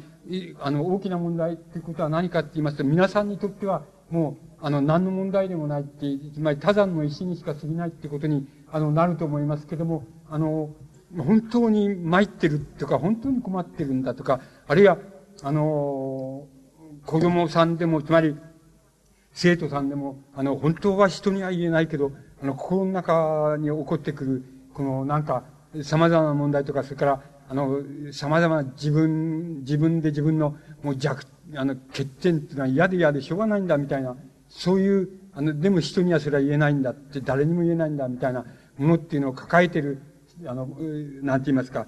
その、せあの、思春期っていうのはたくさんあるわけですけども、そういう人たちにとってはもう、こう、まあ、まるで世界中が全部、この問題だっていうくらいその大変な問題として立ちふさがっていって、それ、それを絶えず超えていかないか、超えていかないか、じゃっていうことが、あの、生きるっていうことの、なんか意味になっていくっていうようなことが、ことになっていくわけです。つまり、そこのところが、あの、心の問題っていうことでは、あの、大変重要なことになっていくと思います。で、あの、ちょうどその昭和58年頃に、やっぱりそういう統計がありましたから、あれしましたけれども、あの、新婚、新婚2年以内の、その、やっぱり、アンケートでもって、その、なんて言いますか、43%の人が、あの、新婚 2, 2年以内の人たちだけを対象にしたアンケートで、43%の人が共働きだっていうデータが、あの、50やっぱり58年度ぐらいにあの出ています。で、あの、これは多分、あの、必然的に、あの、育児っていうことを、あの、特に2年以内ですから、そのうちの1年、2年以内の1年、最初の1年間、あるいは1年半っていうのは、多分、乳児だって子供がいるとすれば、あの、できるとすれば、そこら辺で、乳児、胎児っていう時期が、そこら辺体験されるんだと思いますけど、あの、そこのところで共働きしているっていうことは、あの、大変そこのところは、あの、難しい問題だよっていうようなことに当面してるんだと思います。だから、それはとても、あの、なんか、こう、注意を要するみたいなことになって、なる一つの要因だっていうふうに思います。で、あの、そこら辺で、僕が、つまり、なんて言いますか、それを何とかして、あの、自分の、あの、僕自身のその論理の中に全部ねじ入れちゃうみたいな風に思って。しきりによく探したん、探すんですけれども、あの、ここで、あの、ぼ、えっ、ー、と、ただ一つその、見つかったのは、その、母乳栄養というのがあるわけです。で、えっ、ー、と、昭和30、あの、母乳から、あの、こう、母乳、昭和35年の60、えっ、ー、と、7%、7%で、えっ、ー、と、それが母乳で栄養量っていうのは、あの、育児で31%まであの落ちていくわけです。それから、また、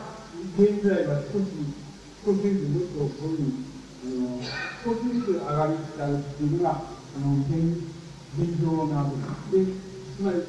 現状だっていうデータがあります。で、あの、えっ、ー、と、見て一応につけますと、67.8%から32%、つまり、一応34年から45年の間ですけど、そこが大体母乳栄養力っていうのが落ちていった時代です。で、そこでちょうど半分を超えるのは、あの、60%を超えるのはどこだろうかというと、大体41年とか42年とかっていうのは、大体50%を超えるっていう、あの、あの50%以下になって母乳栄養度がなってくるっていう、それを境目が大体21年か42年になります。で、昭和41年か2年にえっと、えー、まあ、例えば、16歳っていう、その時に、そのあたりで生まれた人が16歳になるということで、16歳っていうのを、あの、足してみますと、大体、あの、57年とか58年とかっていうふうになるわけですよ。つまり、そこが、えっと、強いて、あの、理屈づけますと、はい、あの、なんて言いますか、こう、こう、あの、校内暴力とか、特攻とか、あの、うん、いじめとかっていうのがある、ある教会、ある教会点にある、あったっていうのが大体そこの年代だっていうふうに見えるわけです。これは、こんなふうに一時的に、言いますか、アイドルにこう関連づけられるかどうかっていうのは、提出しまして、あの、唯一僕が見つけたと言いますか、あの、なんか、なんか関連っていうか、なんか関連付けをしないと、理屈にならないもんなっていう、理論にならないもんなっていうふうに思って、その、探したところが、母乳栄養度っていうのが、わずかに、のカーブっていうのは、わずかにこの、え登校的とか、えー、校内暴力とか、いじめとか、えー、小遣いを救うとか、そういうような、つまり、あの、暴力、あの、学校暴力事件みたいなものが、あの、思春期の問題として出てきてます。その、大変、あの、あ、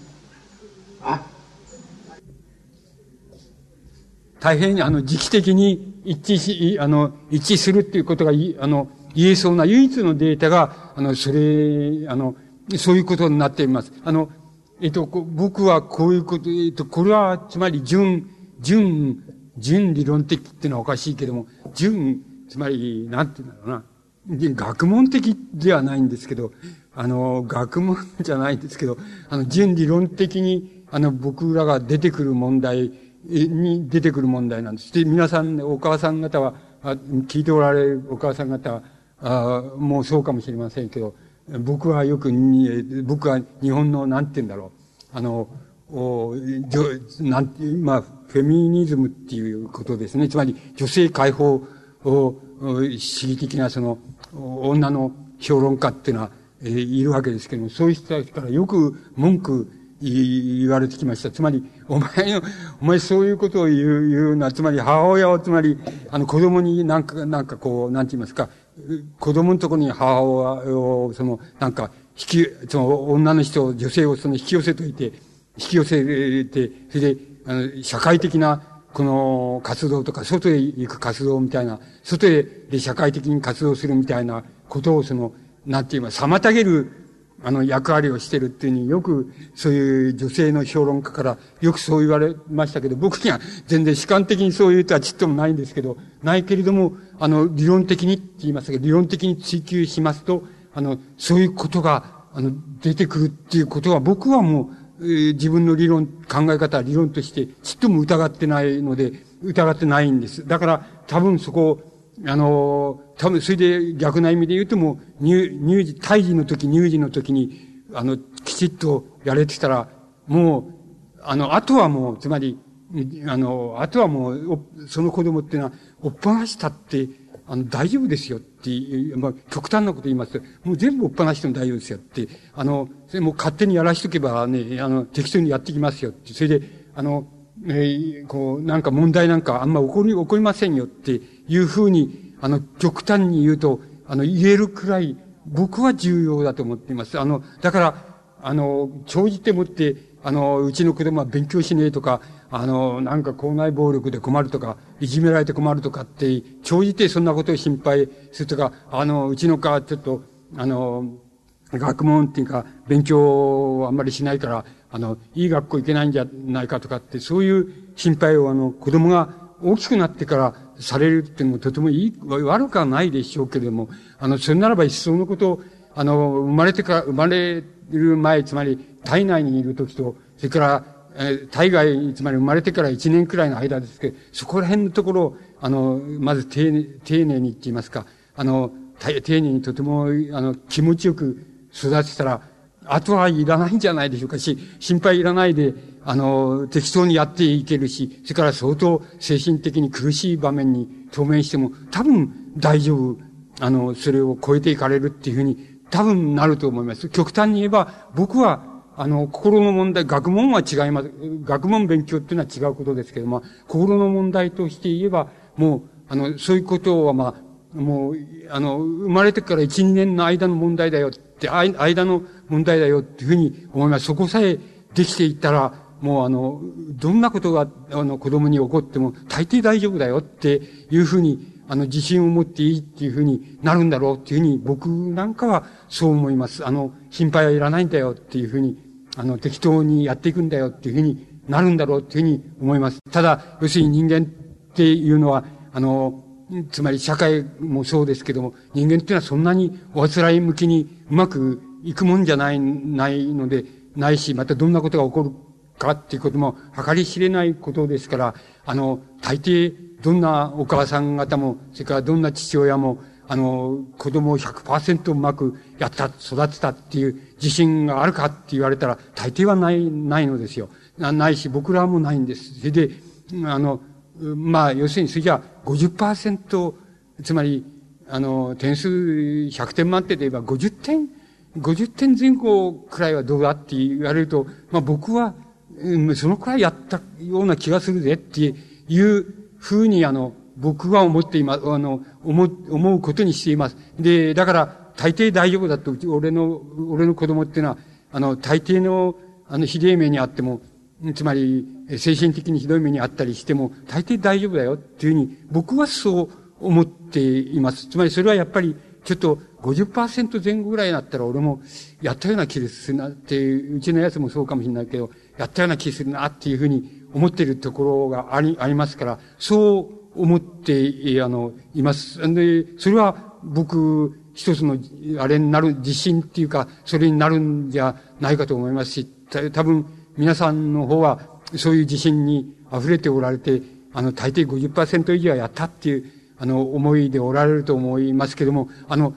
そうじゃないっていう、あの、人っていうのは、あの、青年、青少年もいますし、それからそうじゃない親たちっていうのもいるわけです。それで、そういう人たちが、あの、なんて言いますか、そういう人たち、例えば、あの、そういう考え方が多いんですけど、つまり、あの、今なんとかこう、つまりそういう人たちを集めて、今、あの、なんかこう、こういう規制の仕方をすればとか、こういうなんか作業、作業をさせれば、あの、良くなるとかっていう、まあ、それ人それぞれ様々なその、あの、なんていうか考え方がありまして、そういうのが、そういう論議がたくさんありますけど、それは僕に痩せれば極めて、あの、まあ、それでいい、済む、あの、住む面って言いますか、住む層っていうのは人間の心の中にあるんですけど、あるいは人間関係の中にあるんですけども、あの、それだけで済まないですよって、本当はもっと違うことですよっていうことがありますから、あの、そういうことも含めて、なんか、もしそういうお母さんとか、そういう、あの、思春期の、あの、生徒さんとか、そういう、あの、人たちが、まあ、身近におられるとかっていうんだったら、そういうことも含めて、あの、なんて言いますか、ああ、この人たちが当面しているのはこういう問題なんだなんだなっていうふうに、あの、考えてくだされば、大変、あの、お役に立つんじゃないかっていうふうに思うんです。決して、あの、確かに人間の中には、あの、表面だけで、あるいは言葉遣いを改めれば、あるいは、ここで考え込まないように、作業、作業をして、あの、くたぶれさせれば、そうすれば、あの、そういうことで、あの、くたぶれたらぐーぐー寝ちゃえばっていうのは、そういうことで治ってしまうとか、そういうことで、あの、良くなってしまうっていう、あの、心の動き方っていうのを確かに人間の中にはありますから、そういうのは決して、あの、悪いことじゃないんですけど、あの、いい、いいことなんですけども、あの、それで済んじゃうかっていうふうに、人間っていうのは済むのかっていうふうに考えたら、そうじゃないので、また、とことんまで行きますと、どうしても、あの、そこまで、あの、遡っていかないと、あの、どうしても解決がつかないっていうのは、あの、あの、そういう病像って病気っていうの姿っていうのも、もちろんあり得るわけです。で、そういうのは、あの、えっと、子供さんの方が、あの、長じてそれ、そういう自覚を持ったとして、母親に、あの、なんか、その質問して、あの、自分がおっぱい飲んでた頃どうだったとかっていうふうに母親に、あの、質問して聞いたとしても、母親は正直には決して言いませんからね、あの、言わないようにできてますから、あの、大抵ごまかされちゃうわけです。それで、それは、あの、なんか、えー、大きい、あの、姉さんに聞くとか、あの、どうだったってに、どんな具合だったとか聞くとか、なんか親戚のおばさんに聞くとかっていうにしないと、それは、あの、わかんないので、あの、自分の母親に聞いたって、あの、大抵うまくやったよ、ぐらいな風に言う、言うので、決して本音は吐かない、本音を言いませんから、あの、えー、だから、そういうふうに聞いてもわかんないんです。しかし、あの、本当に、さっき言いましたように、本当に重要なところまでもし入っていくんなら、その本音は母親も言わないと。しかし、あの、あの、ご本人にもわかんないって、赤ん坊で、乳児で、おっぱい飲んでただけでわかんないって。そういうところに本当に重要な問題っていうのがあって、それは誰も分かってくれないって。しかし、あの自分だけはなぜか知らないけど、あの、それを克服するために、なんか大変な、あの、内面の努力って言いますか、人に言えない努力を、あの、重ねていかざるを得ないっていうのは、そういうことっていうのはあり得るわけで、それ決してあの、宿命論じゃないのです。つまり、宿命的なもんなんだよとは決してそういうもんじゃないんですけど、やっぱり人間っていうのは、あの、ある、要するに決定的な要因っていうのがあって、それをなんか絶えず、あの、自分でも、あの、人に言えないところで克服しながら行くって、っていうのが、多分人間が生きるっていうことの、まあ、大きな、あの、なんて言いますかね、眼目だっていうふうに思います。つまり、人間っていうのは絶えずあの、自分を超えていくし、また、現在を超えていくっていうのは、あの、そういうことが、超えるっていうことが、人間が生きるっていうことの、まあ、眼目になっていきます。そのところで、あの、少しでも負担が、あの、軽、軽ければ軽いほど僕は、あの、いいというふうに、あの、思っています。ただ、要するに皆さんの方は、皆さんはもうすでに、あの、その問題は終わっていますし、皆さんの方にはそんな問題は少しもなくて、多分、あの、表面の表面って言いますか、表層のところで、あの、あの、なんか、お前、お前勉強してるかっていうふうに怒られると、もうこのたまにはやってるかっていうふうに言われるのとはだいぶ気分が違うんだぜっていうくらいなところで、大体住んでしまう。あの、そういう表面のところで多分、あの、住んでしまうような、まあ、極めて健全な、あの、なんて言いますか、あの、生徒さんと健全な、あの、うん、親御さん、親御さんだっていうふうに、まあ僕には思い、思います。だから、それはもう、いあの、僕がのこういうあれは、ない、いらないわけですけれども、ただ、あの、こういうこと、あれ、こういう人、あの、人間っていうのは、あの、たくさんいるし、また、典型的に、世間から、あの、まあ、偉いっていうか、あの、えー、三島さんでも太宰治でもそうですけども、偉い文学者だとか偉大な文学者だっていうような、言われているような人でも、本当に、あの、内側から、その人の心っていうのを、誰にも言われない心っていう、とか、そういうのを見ていくと、大変悲惨なことになっていって、その悲惨さを超えようとするっていうことが、あの、そういう人たちが、あの、あの人たちが生きる、生きるっていうことの眼目であったし、また生きることができなくて、あの、30何歳、40ぐらいの時に、あの、自殺してしまったっていうことの、あの、大変心の問題から見た、あの、原因だっていうふうに、あの、言うことができるわけです。そういう、あの、つまり、あの、それだからいけない、それだから宿命的にも、その人間はダメだっていうことじゃなくて、あの、それを超えようとすることで、人間はいろんな仕事を、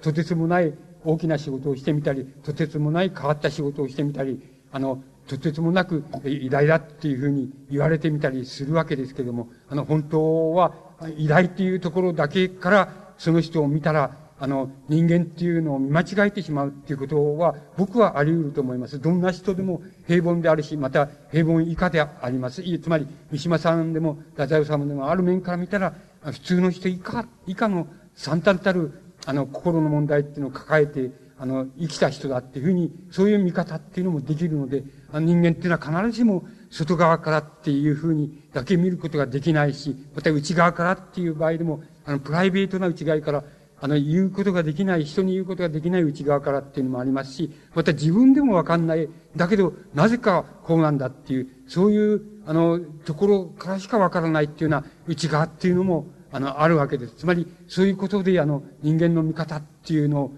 あの、見ていかれたら、あの、えー、よろしいんじゃないかっていうふうに思われます。あの、大変、この皆さんにとっては、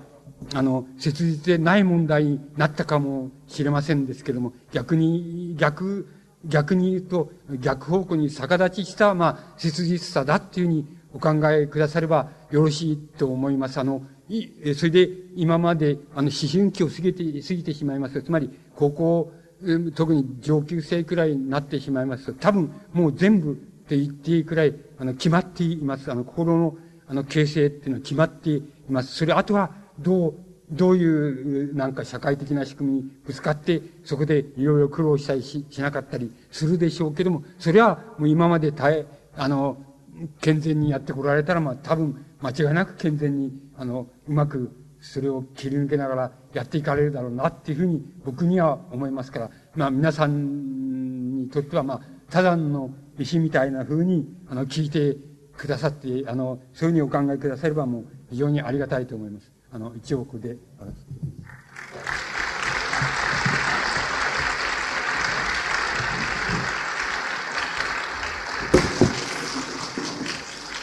どうもありがとうございました。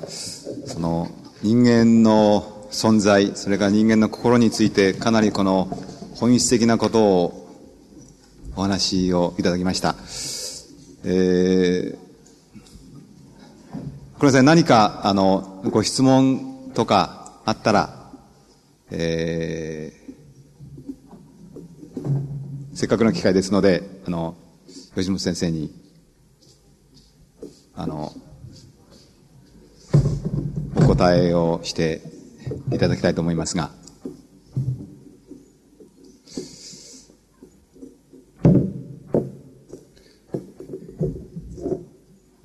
ま、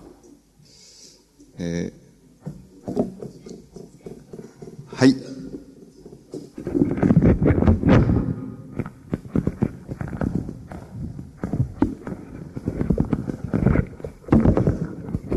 日はどうもありがとうございました。えー、大変思い当たるところあったんですけれども、あの、ちょっと半分冗談になってしまうかもしれませんですけども、あの、母と子の、まあ、その非常な重要性、それから母が子供に与える影響の大きさっていうのは、すごくよく分かったんですけども、父親としてなんか、俺たちの出番がなかったなと。一体、父親って何なのかなっていうような観点から多少お話しいただけると嬉しいなと思うんです。よろしくお願いします。あの、えっ、ー、と、今日お話ししましたような面では、父親っていうのは僕、えっ、ー、と、これ人、人、それぞれの考え方だから、あの、もちろん、戸塚さんなんか言わせば大切なのは父親だっていうことに、あの、なりますし、で、しかし僕は、あの、母親だっていうふうに思っておるわけです。それで、そうすると父親っていうのは、あの、いつでもこういうことについては、あの、子供のことについては間接的だっっていうふうに僕には思えるわけです。つまり、あの、父親のせいで、例えば、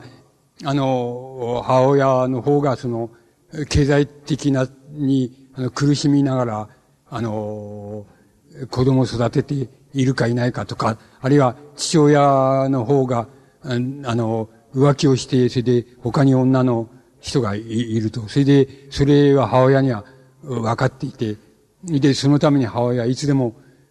あの、苦労して、それでいるし、それから、また、あの、こんな亭主の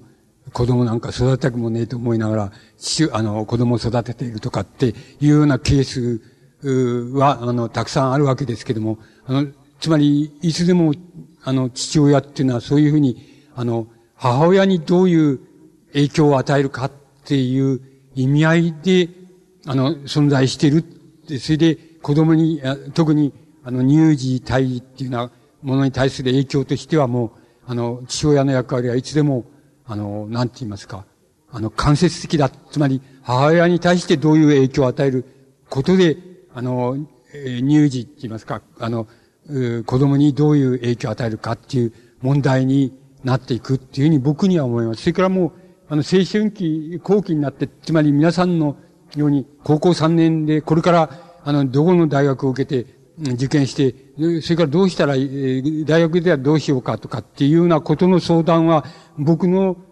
あの、持ってる統計ではやっぱり父親に相談するっていうのが大体60何パーセントの、あの、生徒さんは、やっぱりそういう問題についてるだけは父親に相談するっていうふうに、あの、そういうデータが出ています。だから、その、青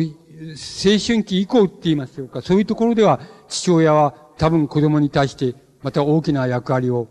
あの、大きなって言いますか、あの、具体的な役割をするんだっていうふうに思います。しかし、あの、僕の、あの、あれを極端に言ってしまいますと、もう、あの、高校3年生っていうふうになった時には、あの、もうできちゃってるっていうふうに思います。つまり、もう、心の形成っていうの、あるいは心の形って言いましょうか、あるいはイメージって言いましょうか、それはもう、その人、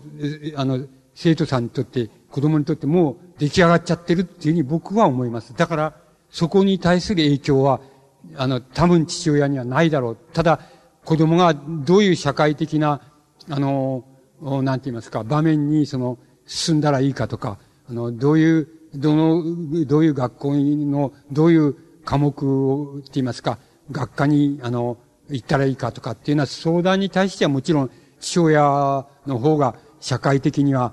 あの、たくさん見聞があるでしょうから、父親の意見の方が大きく響くみたいなことはあると思いますけど、僕はそういうふうにあの、受け取りたいですね。父親の役割っていうのは、そういうふうに受け取っております。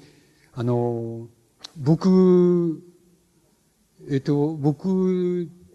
つまり自分も父親であるわ、ああるわけだし、あったわけですけども、僕は何の影響も子供に与えられなかったっていうふうに思っています。ところがそれに反して、それに比べると、僕の父親ってのは、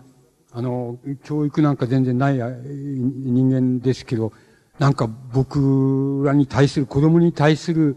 あの、影響は、あの、どう言ったらいいんでしょうね。あの、後ろ姿っていうのか、そういうふうにちゃんと残してる。例えばどういう後ろ姿かっていうと、えっと、僕の記憶には、今でも感心してるっていうか、あれ、残ってるのはあの、父親、父親、僕の父親の父親っていうのが、年取って猛録して、それで、全く理不尽なことを父親に言うわけです。要するに、俺、俺の、俺のうちはこんな貧乏じゃなかったとか、俺はまた、その、国に帰るとか、もう、もう散々手こずらせるわけです。それで、それが、一日だけじゃなくて、もう、ほとんど一月ぐらい、毎日続くわけですね。それに対して父親は、その、僕の父親は、それを、その都度もものすごくなだめるわけです。それで、いや、今に、今に、その、ちゃんと、連れて、それで、えー、あの、国へ帰るから、もう少しやれししてくれ、てしなさいとかって、してくださいとか言って、なだめるわけです。それでなだめたら終わるかっていうと、また猛録してくから、また翌日、同じことやり出すんですよ。そうすると、またやる、父親なだめるって。それはもう、一月ぐらい続くわけですよ。そしてもう子供心に、なんて、なんてやるだろうって、つまり、あの、あのおじいさんなんて無茶苦茶なこと言うんだろうとか、あの父親なんて我慢強いんだろうなって、文句言えばいいのになっていうふうに子供心に思いましたけども、でも長じてみると、やっぱりそれは僕らにものすごい影響を与えているような気がします。つまり、そういう与え方しか、つまり、どう言ったらいいんでしょう、後後ろ姿とか、間接的なイメージとか、それでしかこう、子供に父親って与えられないんじゃないでしょうかね。何か、あの、影響ですね。これは、あの、僕、そこまで言っていいかどうか別として、やはりあの、家庭内暴力と同じで、あの、日本の特産物じゃないかなと思うんです。あの、多分、西洋なら西洋の社会を典型的にとって、多分、父親っていうのは相当な、あの、役割をしてるんじゃないかなっていうふうに思えるんですけど、日本の場合には、どうも間接的な気がして、母親の役割がもう兄弟すぎるほど兄弟だっていうふうに僕には思いますけどね。そんなところなんですけど。はい、えー、どうもありがとうございました。その他、もう一、はい。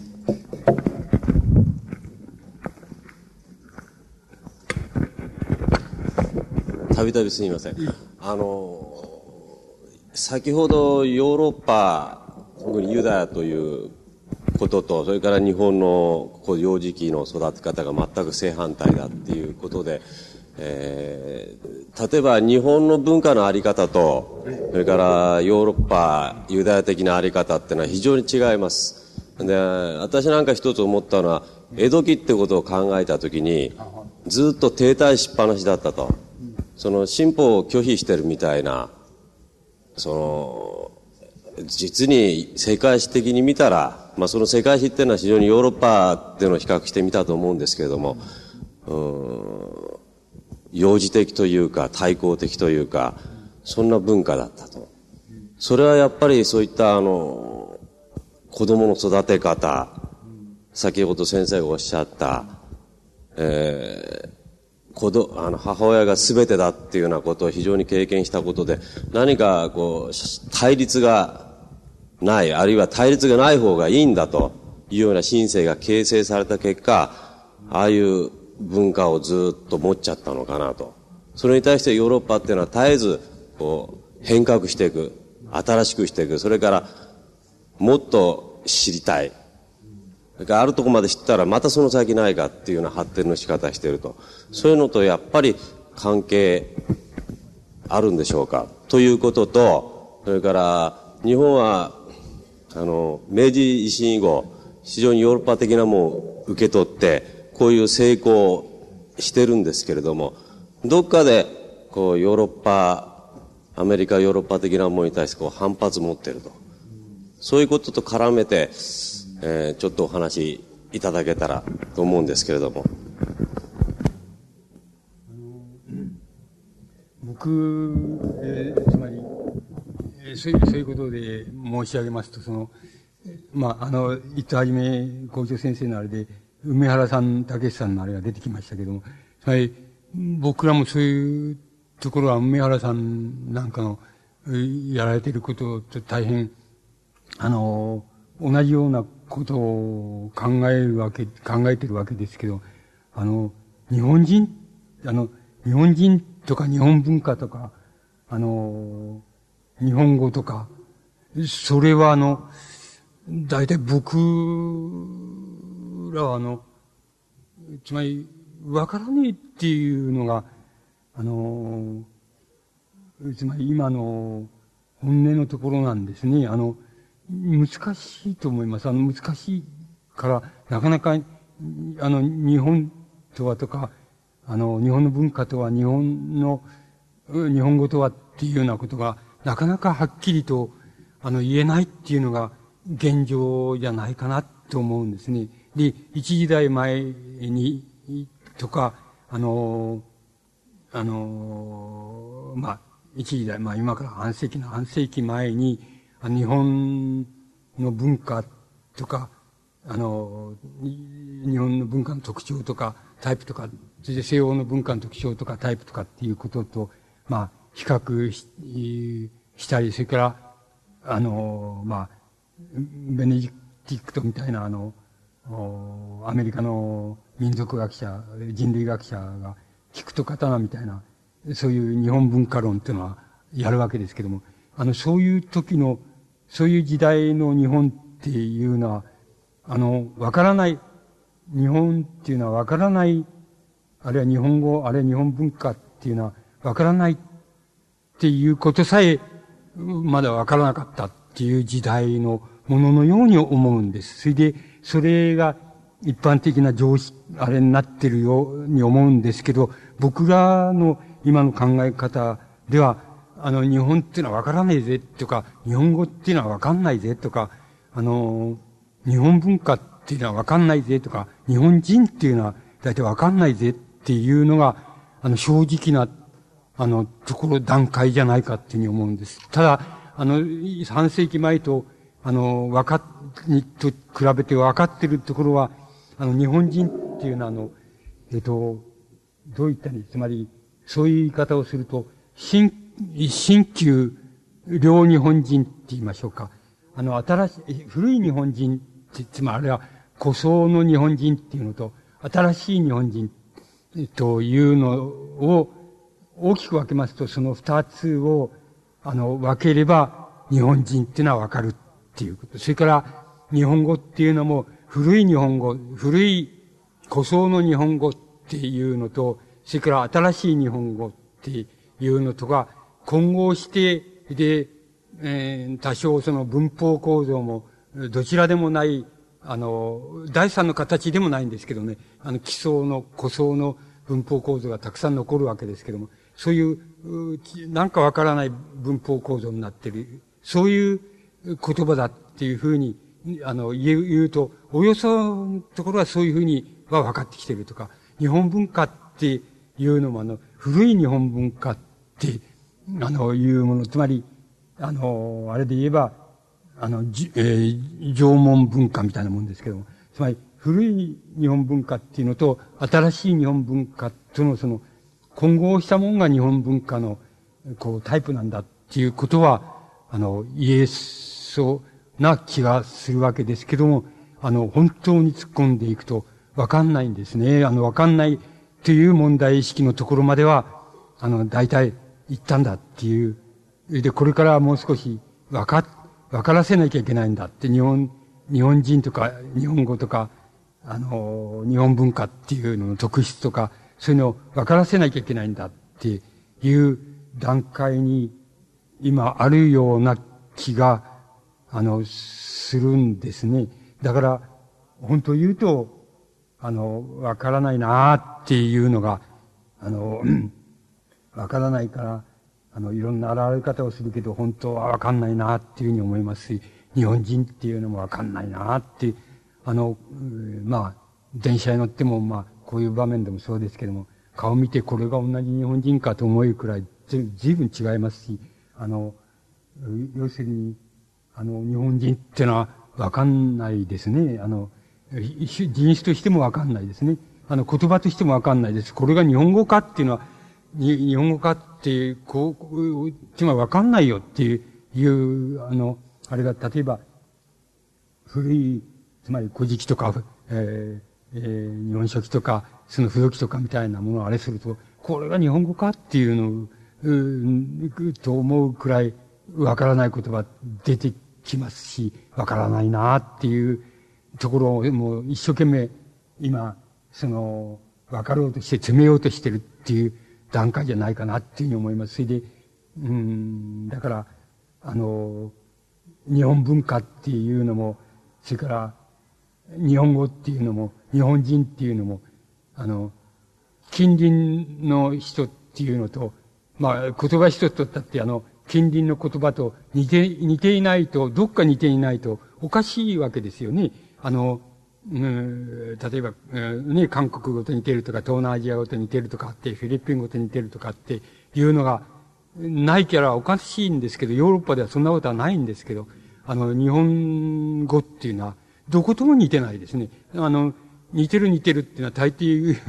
嘘、嘘だと思います。あの、似てないんですよね。それで、あの、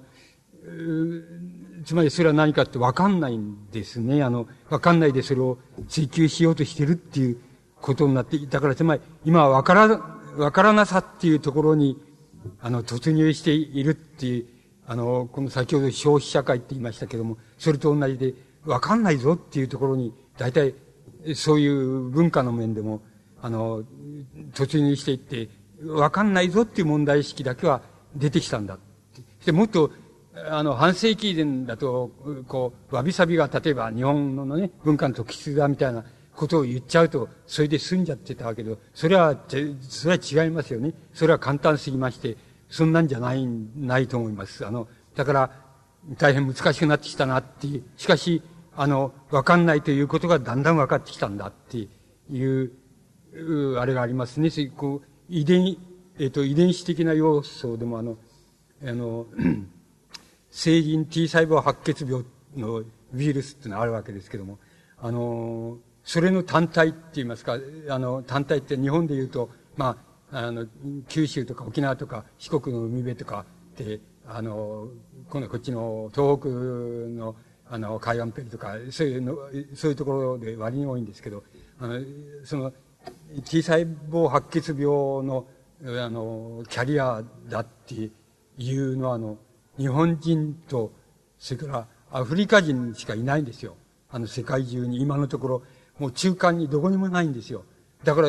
ものすごく不可思議でしょ。不可思議だっていうことは何かって言ったら、えー、まあ、えー、今から例えば十何万年前だと思いますけど、どっかから人類っていうのは、あの、みんな方々散らばって、それぞれの人種ができる、人種とそれぞれの言葉ができるわけですけども、その以前に、以前に持ってた、以前にそれを持ってた、その、小さい胞白血病のウイルスを持ってた、それが、あの、アフリカの方にも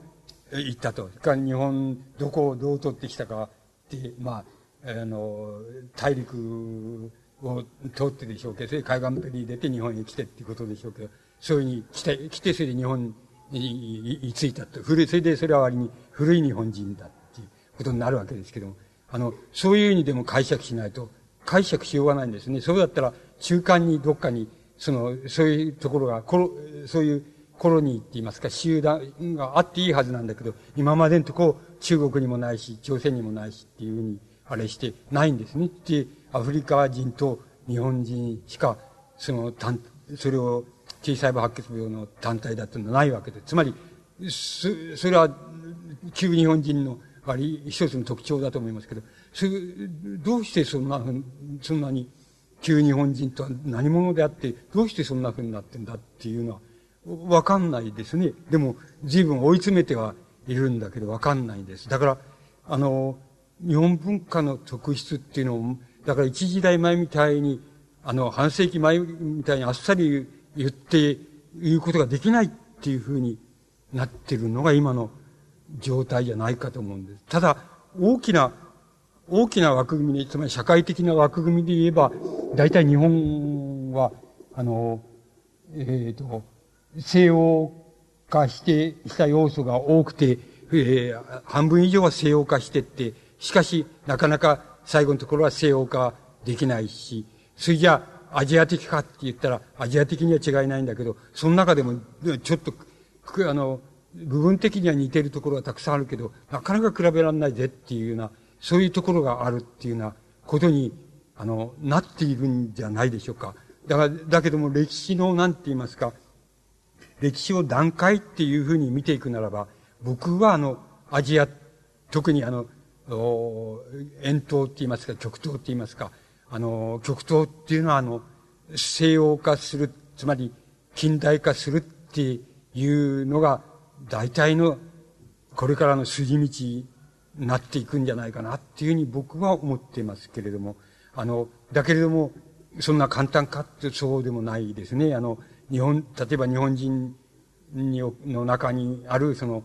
あの、血液とか言葉とか、そういうので、文化とかそういうのであるアフリカ的なものって言いますか、あの、それは一体どういうふうに、あの、どういう役割をし、どういう要素になって出てくるだろうかっていうことは、これから、あれしていかないと、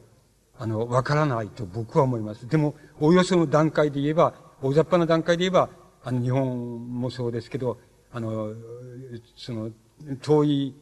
アジアって言いましょうか。近中、中近東じゃなくて、あの、極東っていうのは多分ヨーロッパ化するって言いましょうか。それが大体の筋道じゃないかなっていう。だからヨーロッパ文化との影響を一番多く受けて、それと似てくる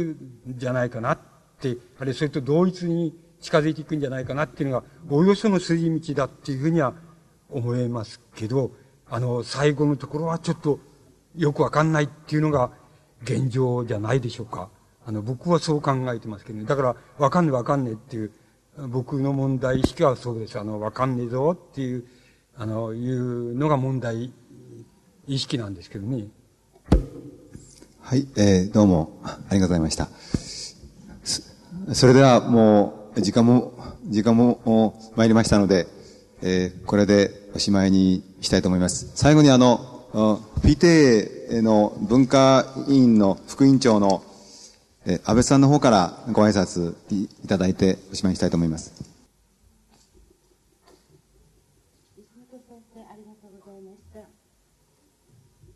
で本年度の文化講演会を終わらせていただきます。